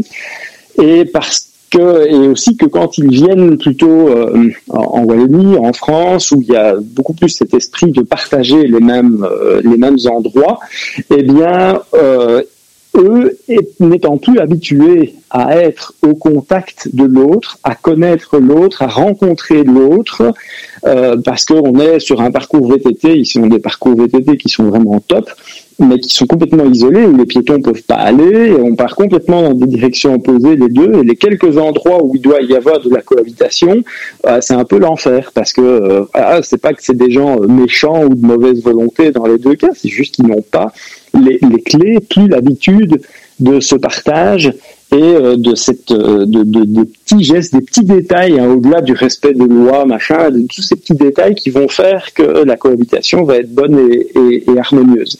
Et donc c'est pour ça que je crois beaucoup beaucoup au, au, partage, à la sensibilisation, euh, à, être chacun responsable et dans ses comportements, à être euh, euh, attentif à ce que l'autre peut ressentir, à se mettre à la place de l'autre, à être empathique. Je crois qu'il y a beaucoup beaucoup plus de, clés là-dedans et que séparer les gens, se mettre dans des cases, ça solutionne jamais vraiment les problèmes. Hum. Mon petit Olivier, on se dirige doucement vers la fin de l'épisode. Je vais t'abandonner pour ta minute de solitude, ce qui signifie que je vais poser mon micro, sortir de la salle. Toi, tu vas pouvoir dire ce que tu veux, ce que bon te chante pendant le temps que tu veux. Alors, je dis minute de solitude pour, de, pour donner un nom, mais ça peut être un quart d'heure. Ça, c'est déjà vu. Donc, tu dis ce que tu veux. Et quand tu as fini, tu raccroches. Et d'ici là, bah, je te remercie pour le temps consacré.